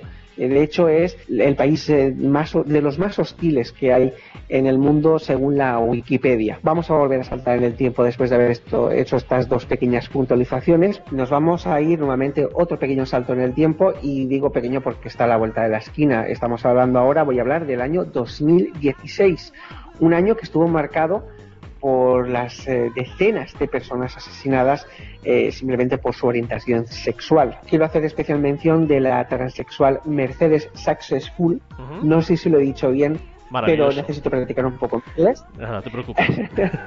Bueno, pues Mercedes Successful fue una transexual eh, que fue abatida a tiros en Estados Unidos en el año 2016. Fue un caso bastante sonado entonces y además eh, se nombró que fue la transexual número 12 en ser asesinada en el año 2016 en Estados Unidos. Un país que contra lo que muchos pueden pensar sigue teniendo una fuerte eh, un fuerte arraigo antihomosexual. Eh, sigue habiendo mucha homofobia en ese país. Luego también quiero hablar de una masacre que hubo en un club nocturno gay, eh, una discoteca en Orlando. Eh, una masacre a tiros eh, con 49 muertos. Es un año que, que fue bastante marcado pues, por los asesinatos de personas, de personas que simplemente fueron asesinadas por su orientación sexual, cosa que, me parece tremenda. Hoy en día siguen habiendo demasiados asesinatos, siguen habiendo demasiadas masacres y no quiero seguir un poco con esa crónica negra ¿no? de, de la homofobia. Pero sí me quiero venir a ahora, al 2018, y, y voy a- vamos a estar demasiado cerca en el tiempo. Y demasiado cerca en el tiempo y en mi caso demasiado cerca territorialmente hablando. Porque las eh, siguientes noticias que voy a comentar han ocurrido aquí, en Valencia. Y digo aquí porque yo soy de Valencia y como puedes ver aquí enfrente mío hay un maravilloso mapa valenciano colgado en la pared y pues me da la sensación de que estoy en casa. Entonces, eh, muy, muy diplomático que es uno, me entra morriña, ya, Ya sabes. te veo ya. Entonces, eh, son noticias que ocurrieron en Valencia, que es mi casa, que es mi tierra, y, y han sido en este año 2018 y que voy a pasar ahora a comentarlas. La primera que voy a comentar de este año ocurrió en Fallas, el pasado mes de marzo. Hubieron dos ataques homófobos a una falla. Ya no estamos hablando ni siquiera de personas.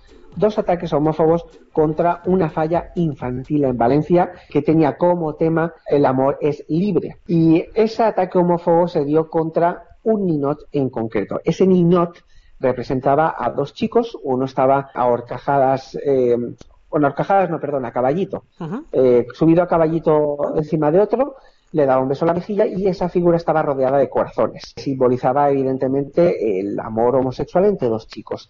Esa figura recibió dos ataques y en la última pues acabaron arrancándole pues eh, los brazos, las cabezas, vamos, destrozaron la figura por completo a esa falla. Ya me parece esto hasta demencial, es decir, Además ya muy lamentable. la homofobia Estamos hablando del siglo XXI, España, esa España supuestamente progresista, supuestamente avanzada, que vemos que al final nada de nada. Efectivamente, nada de nada. Sigue habiendo eh, gente anclada en el pasado. Esas personas yo creo que siguen estando en el año 1730, año que partía este, este pequeño espacio de noticias y que siguen haciendo barbaridades. Porque si las personas no, no tienen culpa, imagínate un muñeco. Claro, desde Eh, yo creo que lo hacen hasta por llamar la atención.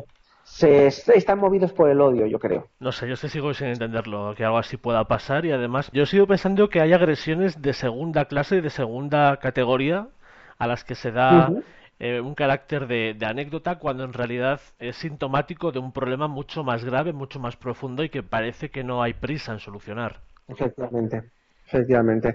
Parece que sean cosas de, de segunda, como muy bien dices, porque no ha dejado eh, de ser una anécdota que se ha dicho en un periódico y no ha tenido más repercusión. De hecho, yo no sé, eh, me he leído el artículo, pero no sé si la falla denunció, si no denunció, simplemente se limitaba al titular a que era el segundo ataque a esa falla y a una falla infantil. Encima era una falla de niños. Es que no se puede tener menos conocimiento.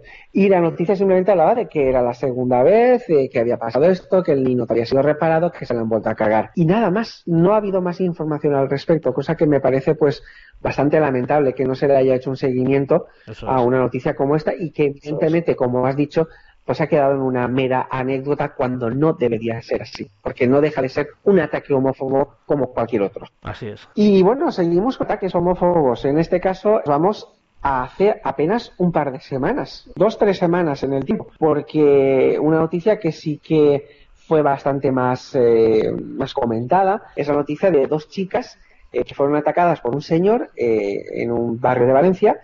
Ellas se estaban dando un beso y él las atacó, las insultó, incluso las arañó y bueno, ellas lo denunciaron pues por delito, delito de odio, ¿no? Por homófobo. Fue detenido y este señor lo único que decía, era un hombre bastante mayor, por lo visto, este, ese señor lo único que decía es que, eso no podía ser, ¿no? Que dos chicas no podían besarse por la calle. Acabáramos, por el amor de Dios. ¿Dónde vamos a llegar? Es decir, usted vivirá en, en- en la época de la ley de vagos y maleantes, pero eso no le da a usted derecho a atacar a nadie. Tampoco sé cómo ha quedado el asunto.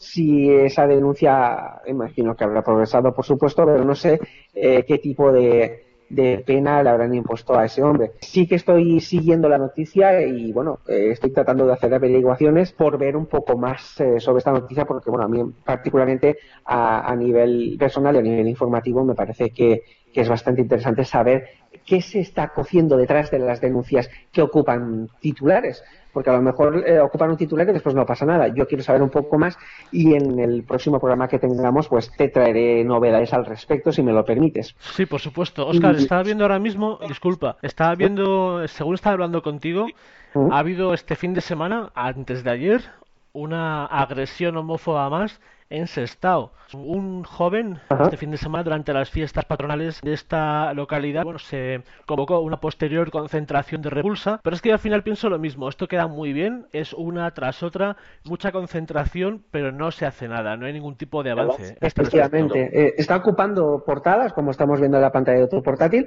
ocupa eh, eh, titulares, ¿no? Ha habido una agresión y ha habido una concentración. Vale, pero ¿qué hay más allá? Es decir, yo, quiero saber algo más, es decir, se queda en una mera anécdota, se queda en un mero titular que queda muy bonito, que queda muy cívico y muy moderno en el periódico, en la televisión o donde sea, pero no deja de ser un titular. Y yo creo que detrás de un titular hay más. Y solamente se le está dando esa, ese más, esa repercusión a casos ya pues con muchísimo, con muchísima repercusión, ¿no? Algún asesinato, una desaparición, algo demasiado morboso, a lo que sí que le da un seguimiento. Pero los medios de comunicación, desgraciadamente hoy en día, a casos como estos, solo les dan el titular, pero no se les da un seguimiento.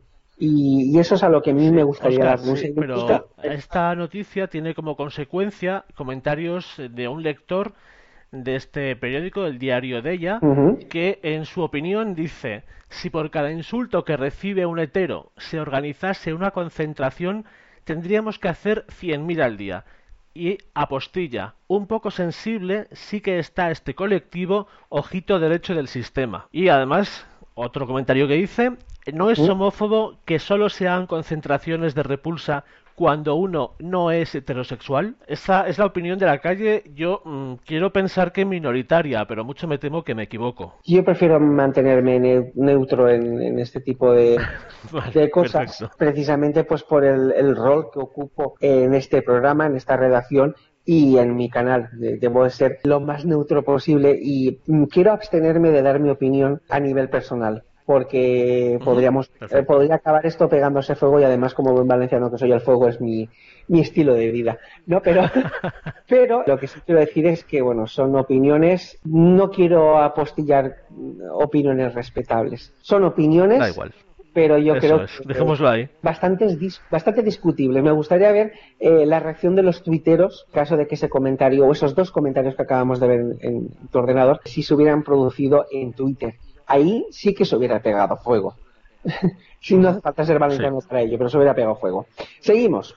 Seguimos. eh, que eh, a tenor de, de esta noticia que te he acabado de dar yo eh, sobre las dos chicas que habían sido escupidas, que habían sido agredidas, tenían hasta arañazos en la cara por el simple hecho de haberse dado un beso. A los dos días, Ocurrió lo mismo con dos chicos en, en el metro de Valencia, donde por estar eh, dándose un beso, una mujer de edad mediana, ojo, no estamos hablando de una persona de 70 años o de edad similar, sino que era una mujer relativamente joven, estaba con su hijo, pues les, eh, les agredió verbalmente, les insultó, les dijo que su hijo no tenía por qué estar viendo esa escena, que sois maricones, que si no sé qué, vamos, insultos totalmente desproporcionados y según he leído, a grito pelado, es decir, una reacción bastante sobredimensionada. Los chicos, bueno, pues evidentemente le dijeron que iban a llamar a la policía, ella cuando salió del tren se bajó en la siguiente parada, eh, siguió profiriéndoles eh, todo tipo de insultos, incluso le daba puñetazos a la ventanilla del tren. Ah, denunciaron denunciaron este, este caso y bueno, a,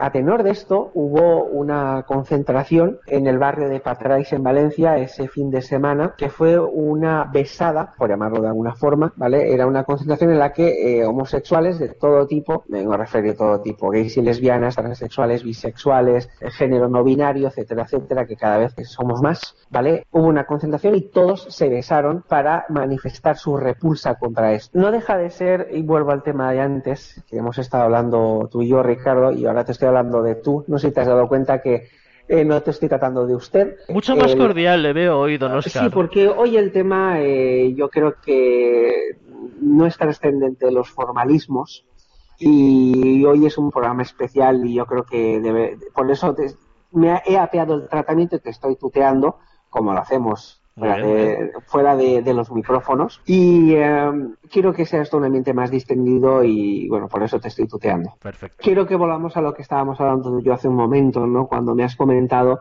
eh, la noticia de Sestao. Esto está muy bien, estas noticias yo las acabo de dar, de, que vienen provenientes de diversos medios de comunicación, pero si nos ponemos a buscar ahora otra vez en Internet eh, noticias al respecto, no será nada más. Y yo quiero aprovechar esta, esta sección en este programa especial para hacer un llamamiento a toda la gente que nos esté escuchando y que se dediquen al periodismo, a la comunicación, que bueno, que trabajen en medios, que se den cuenta de que una noticia no solamente es dar un titular y vender portadas y vender diarios con una portada. Sé, porque además lo he vivido, que muchos periodistas eh, están obligados ¿no? a, a hacer determinadas cosas y que el hecho de que no se le dé seguimiento a ciertas noticias ya no es por propio desinterés del informador, del periodista, sino por propio interés de- del medio de comunicación en concreto. Quiero hacer un llamamiento a todos los oyentes y a aquellos que se dediquen al- a este medio a que no se dediquen solo a dar un titular. Yo no he tenido más remedio hoy que dar titulares. Pero yo eh, me he comprometido contigo, Ricardo, y lo vuelvo a repetir, en que en el próximo programa que tengamos de Perdiendo el Miedo, en la sección Entre líneas, que, muy gustosamente hago en este programa, eh, me comprometo a dar un seguimiento a estas dos últimas o tres últimas noticias que he dado, el de la falla infantil y el de los, las dos parejas homosexuales que fueron agredidas eh, en mi casa en Valencia, porque creo que una noticia no se limita solo a un titular, sino hay que darle un seguimiento. Eh, La gente debe de conocer qué es lo que está pasando. Eh, Las personas que han agredido han recibido un castigo, han recibido una multa, ¿qué han recibido? Y en base a eso, muchos colectivos podrán trabajar mejor, yo creo, en enfocar, yo creo, sus eh, reivindicaciones. Porque es muy bonito un titular, pero si luego detrás de ese titular no hay nada, esa persona que ha agredido se ha ido de rositas, las manifestaciones, las concentraciones y las besadas no tienen sentido. Entonces, y a riesgo de estar enrollándome demasiado, Ricardo, porque sé que el programa se está quedando un poquito largo. No, no, te estoy, te estoy escuchando. Lo que pasa es que yo mm, creo que lo vas a tener complicado para hacer un seguimiento. Porque sigo pensando que las agresiones homófobas son eso, un titular. Están de moda, lamentablemente. Igual que en su día lo estuvieron las agresiones machistas. eh, Y ahora mismo, bueno, pues ocupa una línea quizá de algún periódico. En la tele ya creo que ni se habla. Ahora está de moda el mundo de las agresiones homófobas, más en estas fechas del orgullo gay. Y ya está, no hay más allá. Evidentemente, em, no se le puede dar un seguimiento a todas las agresiones que se están ahora comentando en los medios de comunicación, que como muy bien has dicho, son agresiones eh, que se están informando por modas, ni más menos que por modas.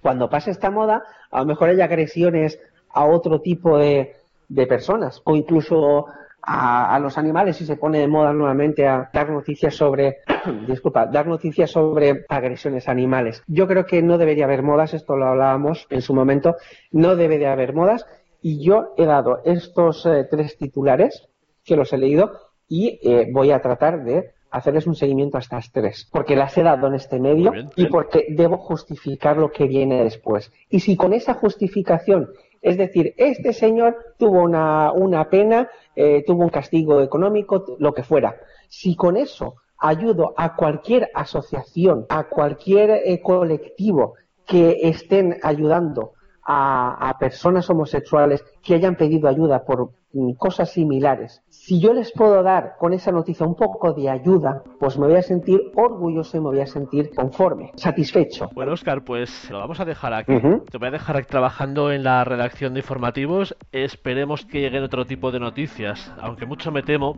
que en estas fechas de mayor visibilidad del colectivo, y es una palabra que, repito, no me gusta nada, pero bueno, no hay otra que se me ocurra. Sí. Como digo, en estas fechas de mayor visibilidad es posible que haya más agresiones homófobas. De hecho, me consta que los efectivos policiales los diferentes cuerpos y fuerzas de seguridad del Estado están avisados sobre esta posibilidad.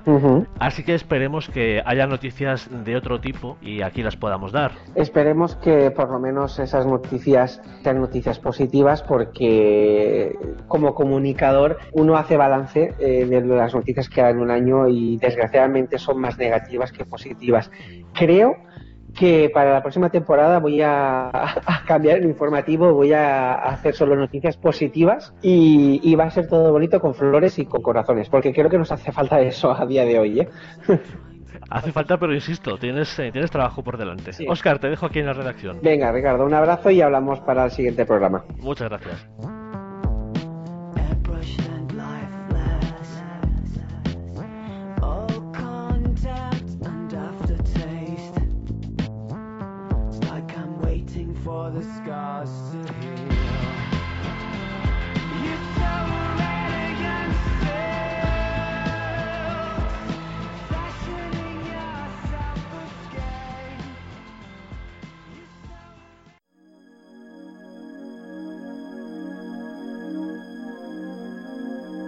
En el orgullo también rebobinamos con Javier Martínez.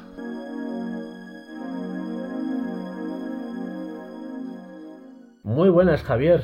Hola, muy buenas. No te quejarás de lo de siempre, de que calor hace, que mal estoy, aquí se suda la gota gorda, porque hoy te he subido a la azotea de los estudios de Perdiendo el Miedo. Mira qué vistas de Madrid que se ve hasta París desde Sí, aquí, ¿eh? no, no, no, eso no me quejo. Bueno, La ¿qué tal te botellita esta de agua caliente que te ha subido debajo ¿Qué? y el barman aquí Es este- gratis la botellita, pero no pidas más. Hombre, podías ver estado fría. No al se menos. pide, no, caliente. El agua, lo, lo que quita el frío quita el calor, ya lo sabemos. Bueno, el caso es que Javier, en este especial orgullo, también hemos querido que tu sección, el rebobinando, hoy esté ambientado, buena palabra, en el tema, en el tema gay. ¿Qué nos has preparado para hoy?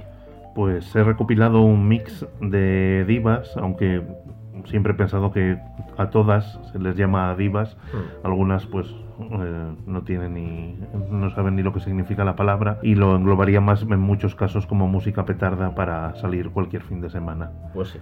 Y desde pues eso, desde el tópico más típico hasta algunas menos conocidas y más modernas, así que espero que os guste. Claro, es que yo quería comentarte.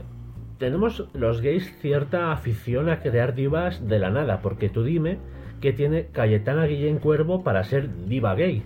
Porque Nada. una vez fue al orgullo, creo. Ah, una vez fue el orgullo, vale, pues muy ya. bien. Que tiene esta otra, eh, ¿cómo se llama? La exmujer de Pepe Sancho. María Jiménez. Esa, esa mujer. ¿Qué tiene esa señora para ser diva gay? ¿Qué ha hecho esa mujer para ser diva gay? Yo creo que es que al final no discriminamos, no somos nada selectivos No, no. a la hora de elegir nada. nuestros iconos. La Veneno, que en paz descanse, era Obvio. otro icono gay. Bueno, puedo entender por, su transexual, por su pasado, lo que quieras, pero tenemos una facilidad para convertir en diva gay, que luego veremos, alguna de ellas no puede ser más homófoba. Ya, precisamente. En fin, continúa. Pues precisamente de eso. Una diva lo suele ser porque lleva como ninguna, como la española y la aceituna, sí, sí. el peso de las lentejuelas, pero también porque su belleza suele ser más actitud que físico.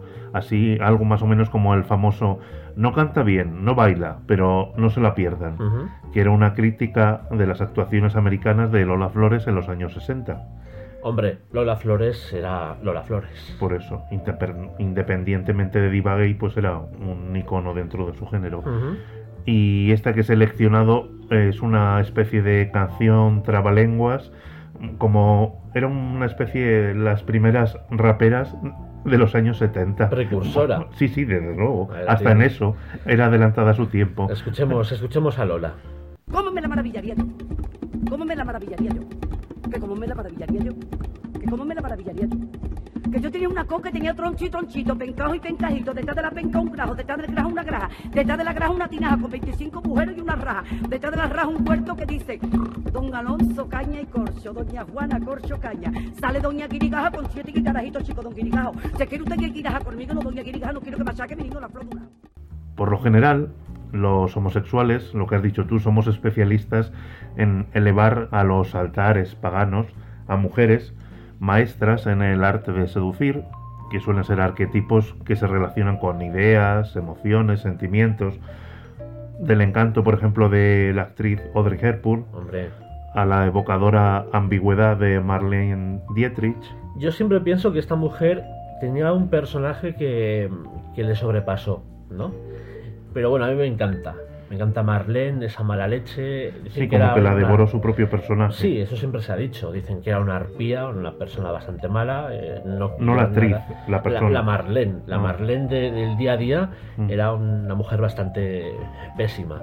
El caso es que tiene un encanto, algo no era buena actriz, desde mi punto de No, vista sí, era malísima, impostada hasta, hasta el hastío. Sí, pero Pero tenía algo, tenía magia, que hoy no... eso es difícil encontrarlo, sí. Sí, pasando también por la sensibilidad tanto en las canciones como en la interpretación de Barbara Streisand. fantástica. Ya como cantante pues no se le puede poner casi ninguna pega, yo creo. No, no, ninguna. La fortaleza de Madonna, que es un poco lo que estás diciendo tú, no, no tiene una voz No, deslumbrante, mm, baila, bueno, sí. Baila bien a fuerza de de tener un equipo detrás brutal. claro. Por eso no es algo innato como No, muchos otros. nada. La modernidad en su día de Alaska y que se ha sabido más o menos, hay que reconocerla, Sí. adaptar a las décadas cuando ya hace más de 30 años. que-. El sentido trágico de la vida de María Calas. Oh, mi María ya- Calas, fantástica, sublime. O simplemente los estupendos trajes y pelucones de Diana Ross y, Mónica Naranjo. Mónica Naranjo, bien, bien, bien. es, eh, la consideraría la penúltima, porque siempre habrá otra dentro de 10 minutos. Sí, claro. Diva total. Con este Desátame, que fue una de las canciones, o la primera canción, yo creo que la di a conocer aquí en España, porque ya había actuado y cantado en En México. México se fue a México porque aquí no le aguantaba a nadie, digo, no, no se hacía famosa, entonces se fue a México a ver qué... Y aquí en Sorpresa, Sorpresa, creo. Claro, eso es, fue no sé muy bien en qué año, en una actuación en Sorpresa Sorpresa. Eh, bueno, ella salió, cantó el Desátame y, a partir bueno, de a ahí. partir de ahí pues eh, se encumbró. Ahora mismo no sé muy bien qué hace Mónica, No lo sé. luego le llamamos a ver qué hace. Escuchemos a, a Mónica si te parece. Amor, ya ves que me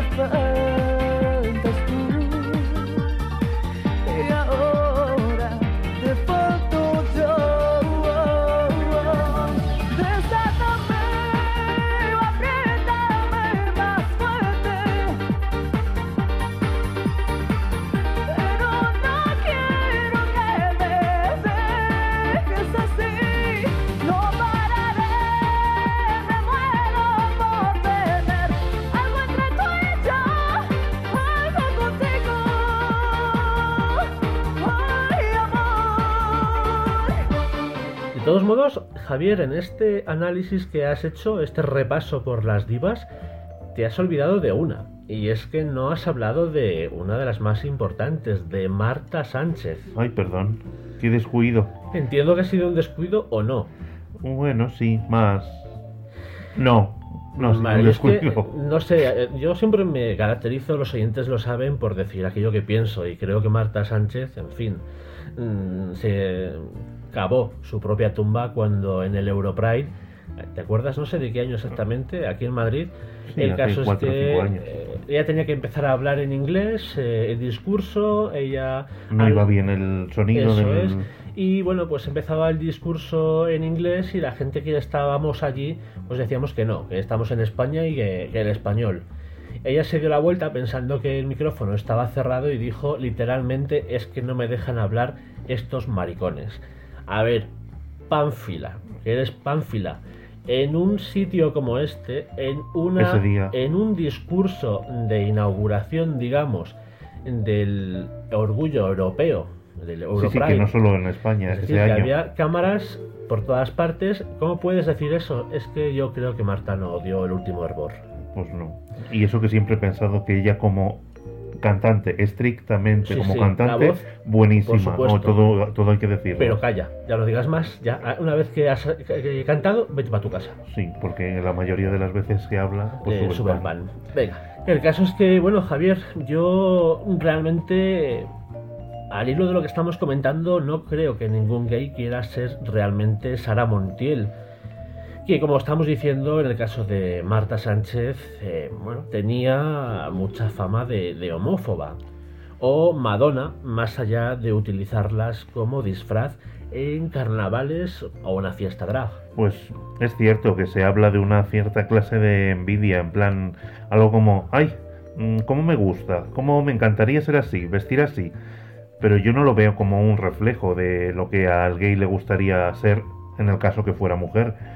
Yo creo que es más el encontrar una especie de un tipo de persona con el que te identificas, te reflejas, un poco lo que a ti te gusta o como eres, un poco de admiración, vaya. Bueno, pero puedo admirar a un cantante y no hace falta que sea una mujer.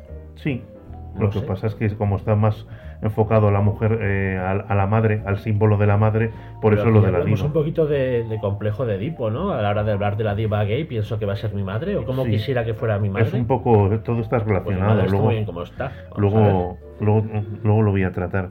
La admiración en ese caso se convierte en una forma, de esta manera, en devoción, que no en amor, porque claro, un sentimiento que prescinde del deseo de conocer la realidad de la otra persona, obviamente defectos incluidos, no se puede considerar amor, o yo no lo puedo, yo no lo considero así. Este amor, entre comillas, que siente un gay por su diva es un amor asexuado. Es amor místico, a veces con connotaciones de verdadera y envolvente pasión, pero con un sentimiento muy alejado del sexo.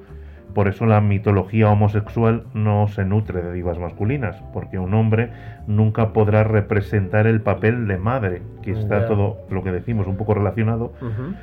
Por no hablar aparte de la posible atracción sexual que siempre estaría latente, y ya claro se mezclaría un poco todo.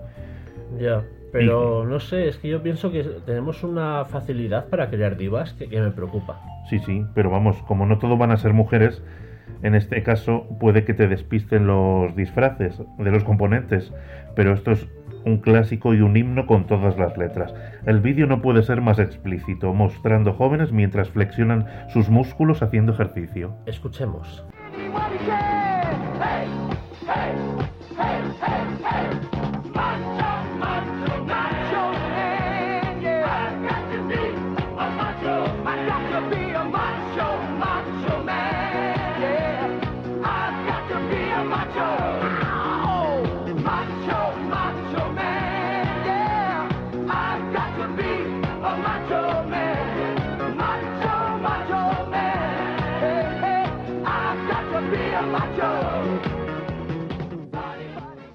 Aún así, eh, Village People pues tiene otro grandísimo hit, YMCA, que son las siglas de Young Men's Christian Association, y se supone que la canción hablaba de irte de fiesta con tus amigos heteros y por supuesto cristianos. Qué aburrimiento más grande. Pero claro, se terminó convirtiendo en un himno gay por lo que todo el mundo sabía allí en Estados Unidos y nadie decía sobre esa asociación, cuya sede supuestamente era un popular lugar para hacer cruising a finales de los 60 en Estados Unidos, claro. No diremos que es el cruising, aquellos que lo quieran saber, que lo busquen si les apetece, que lo practiquen. Ahí. Escuchemos la canción. Mientras que escuchen esta canción. Eso es.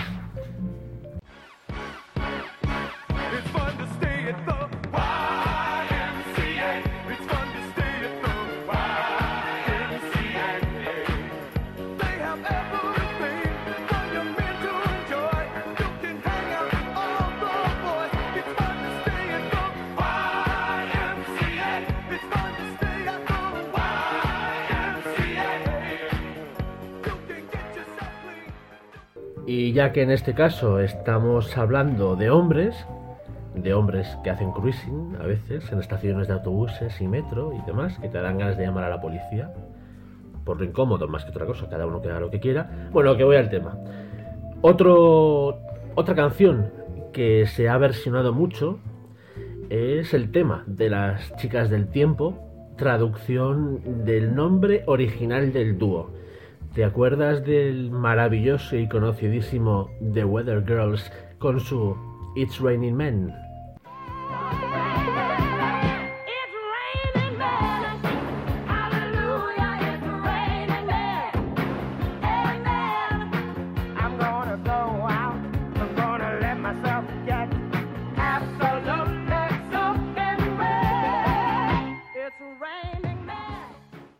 Para no recordarlo, Ricardo. Yo creo que sí, esto lo hemos bailado todos 20 veces. Pero ahora lo que quiero recordar es otro tipo de diva. A ver, pregunto. ¿Cómo es posible que un trozo de plástico pueda seducir a una generación de homosexuales tras otra? Ahí está. La muñeca Barbie. Ah. Un icono gay por excelencia, a pesar de ser, eso, una muñeca de 30 centímetros de altura. Claro, ya te vuelvo a preguntar por qué es icono gay. ¿Qué ha hecho por el colectivo? Y mira que no me gusta esta palabra y la hemos empleado en este especial muchas veces. Pero ¿qué ha hecho Barbie para que se le eleve a esa categoría? Pues nada, yo creo. Vale, o sea que no hay que hacer nada para ser icono gay. Pues A lo mejor no somos nosotros y no lo sabemos. no nos hemos dado cuenta. Venga, dale. Es que, eh, mira, es todos los estereotipos eh, que se vendían americanos en los 60 y, bueno, y hoy en día se siguen vendiendo.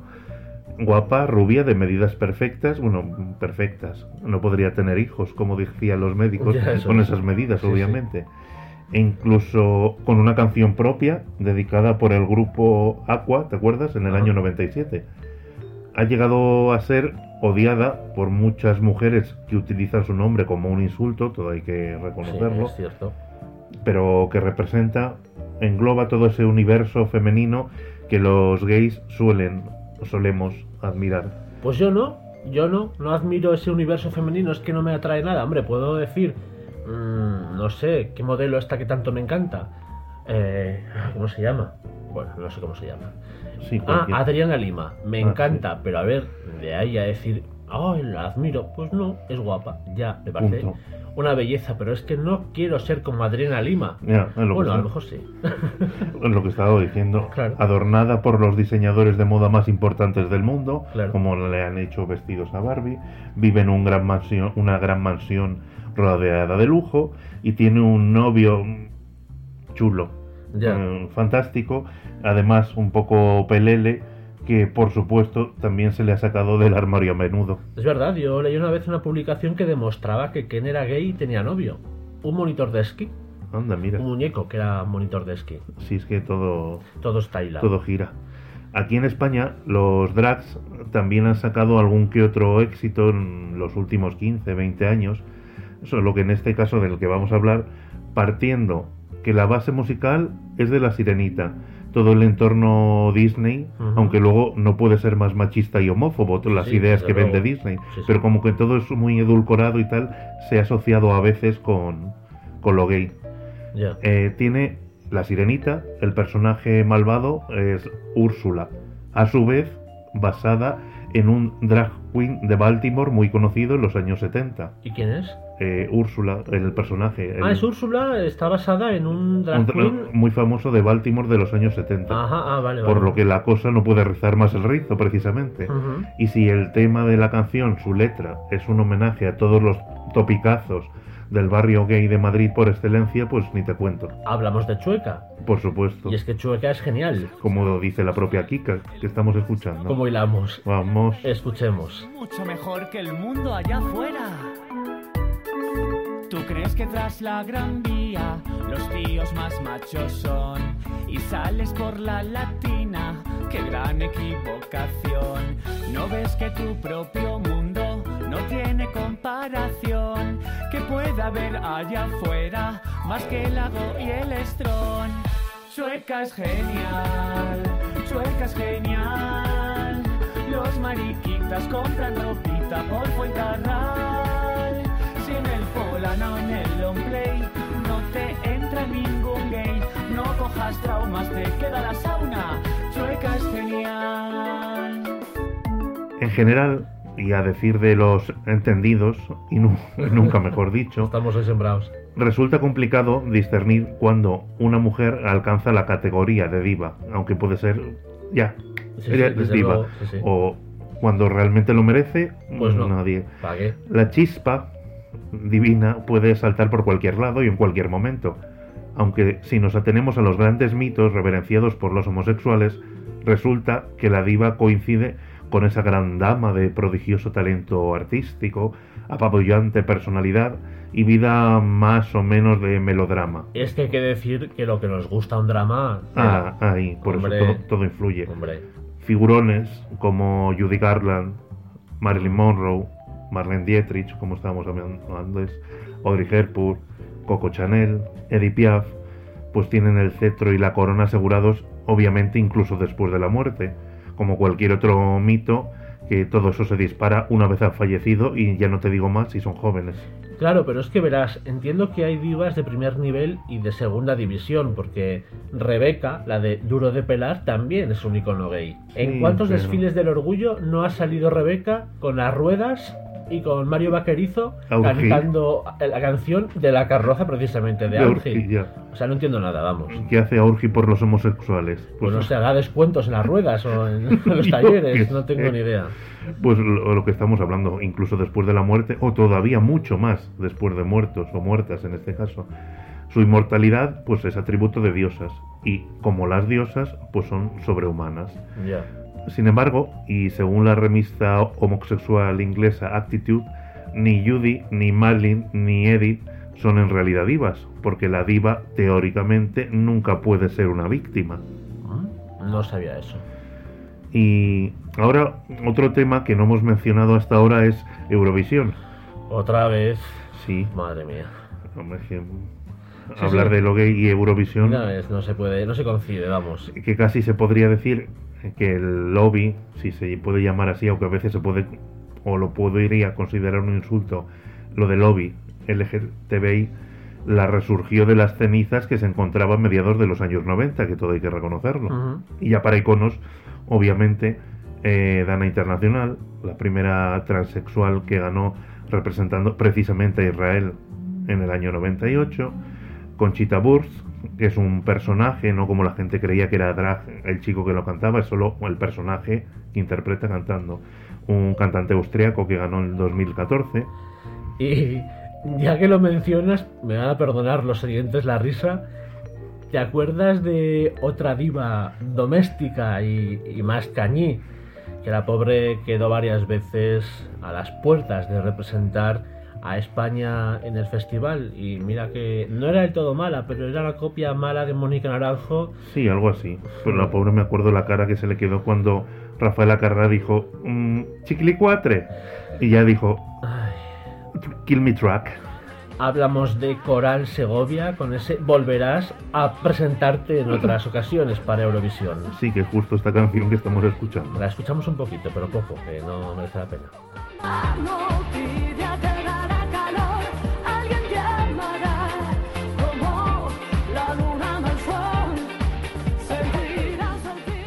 Y es que siendo como son, obviamente, seres de carne y hueso, llenas de múltiples taras como cualquier mortal, el gay suele adoptar una imagen de ellas, coincida o no con la realidad, muchas veces no, como es lógico, Mm. es que es eso, la es endiosa.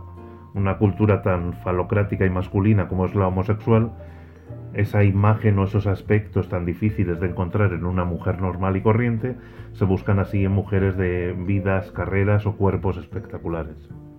Pues si tú lo dices, eh, yo como en todo en la vida debo ser un bicho raro porque yo no necesito una señora que me ilumine, a la que adorar. Realmente es que no soy nada mitómano. Me da Sí, igual que venga depende de- Madonna o la Virgen María. Me da Depende la de bicicleta. Me da persona. lo mismo.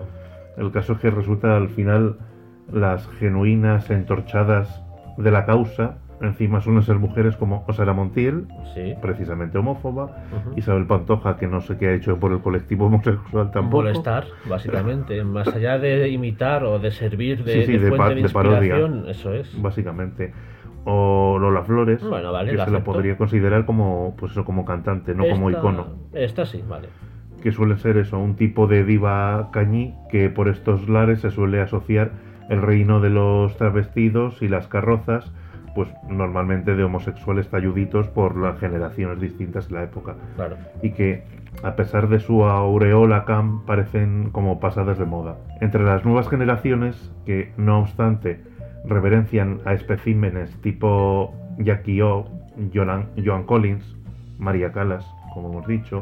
Diana Ross, del género disco de los 70, Barbara Streisand, o antañonas reinas discotequeras del calibre de Gloria Gaynor, Eartha Kitt, o incluso ta- la también homófoba Donna Summer. Yo es que no te vuelvo a decir lo mismo. Yo, mm, toda esta documentación me encanta, pero no sé muy bien de qué me estás hablando. Porque sí, entiendo que eh, puede haber gente que necesite una diva o no sé. Bueno, en fin, cuéntame. Pues si te parece, Ricardo, ya para terminar y como broche final, recordar lo que son dos himnos durante varias décadas, representados por una mexicana afincada desde niña en España y una americana de Nueva Jersey que precisamente su canción más conocida salió como relleno de cara B en un, en un disco, en un vinilo. Y mira tú los royalties que le debe seguir dando en beneficio Bueno, de desde hecho, yo- creo, perdona, que vive de esto ahora mismo. ¿no? Sí, pues posiblemente. A la mexicana creo que muchos la asociamos a nuestra infancia, también por la bola de cristal y otras tantas y tantas canciones y formaciones hasta la actual Fangoria, pero supongo que a la canción a la que te refieres es este ¿A quién le importa? que ya estamos escuchando.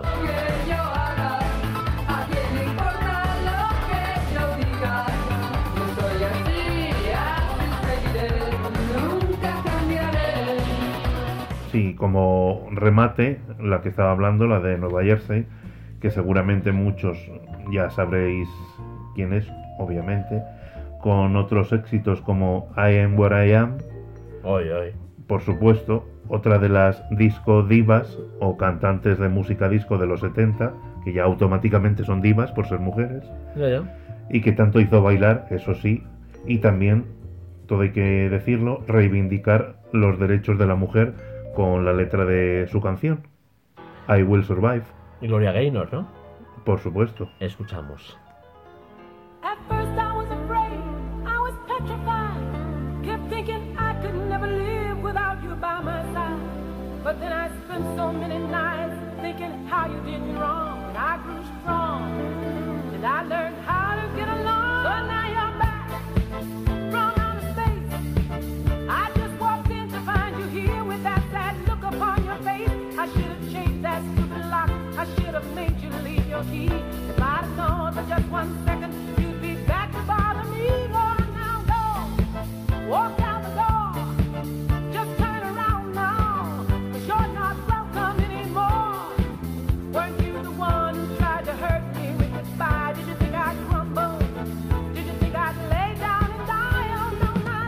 Y hasta aquí, Ricardo, el resumen de lo que te he dicho en principio.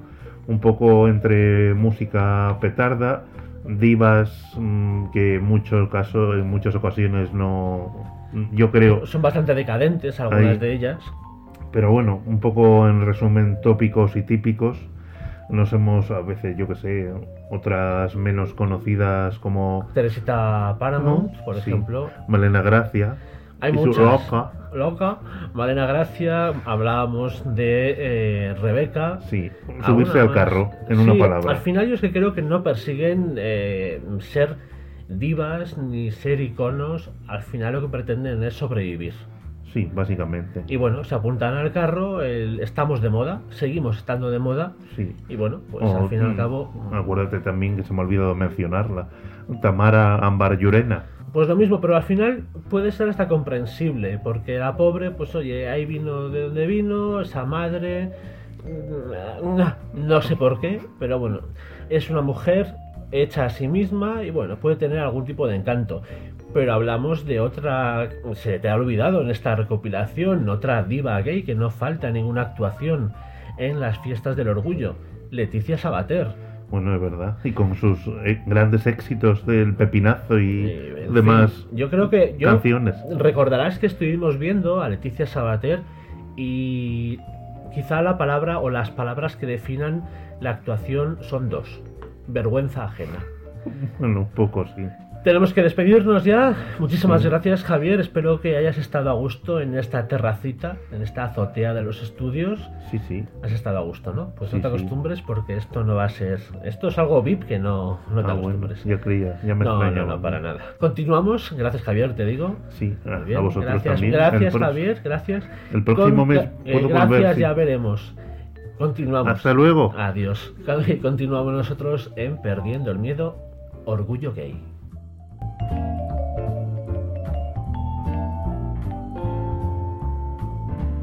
¡Paloca tú, calva!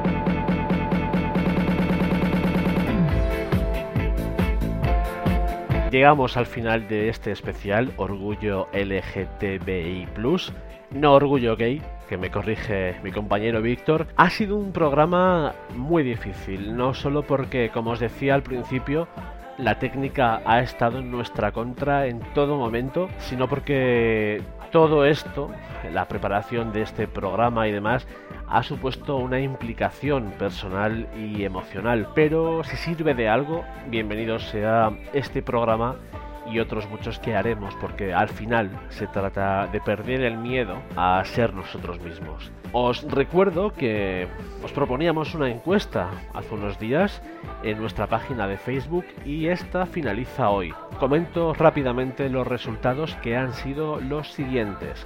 A la pregunta ¿crees que España es un país tolerante con la diversidad sexual? El 11% piensa que sí, por supuesto que lo es, y un 89% piensa que no, que es postureo puro. Las cifras hablan por sí solas. Además, estos días he estado especialmente pendiente de los comentarios a publicaciones que se hacían respecto a noticias relacionadas con las diferentes celebraciones del orgullo gay, perdón, LGTBI+, y desde luego los porcentajes que manejamos no pueden estar más acertados. Hay que educar desde el respeto a la diversidad y avanzar. Por otra parte, comentar que ayer tuvo lugar la celebración del desfile cabalgata manifestación del orgullo LGTBI en Madrid y personalmente quiero dar las gracias a los padres que llevaron a sus niños pequeños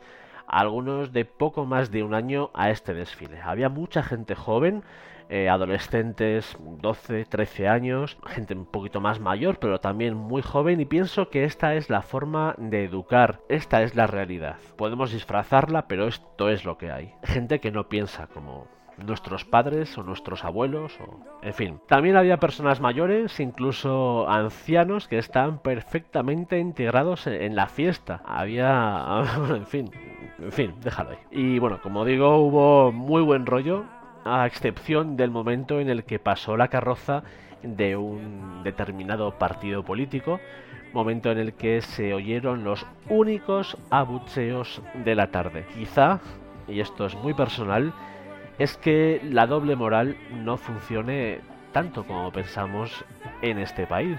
¿O sí? Por cierto, comentar también que en un despliegue técnico sin precedentes, enviamos un equipo técnico a este desfile. Personalmente escribí la orden para mandar este equipo. Fue con cámara y todo y en unos días podréis ver lo mejor de este desfile. Todo ello en nuestro canal de YouTube. Os adelanto que la realización no, no tiene desperdicio, es innovadora total. Os informaremos. Por último, quiero dar las gracias de forma muy sincera a todas las personas que han formado parte de este especial, que son bastantes más de las que han prestado su voz, de los colaboradores habituales y por supuesto gracias a vosotros por estar ahí. Y ya que, que me echan, vamos a volver muy pronto con un nuevo especial y vamos a cambiar radicalmente de tema. De hecho, y no puedo decir más, creo que hasta vamos a pasar un poquito de miedo. No digo más. Muchas gracias.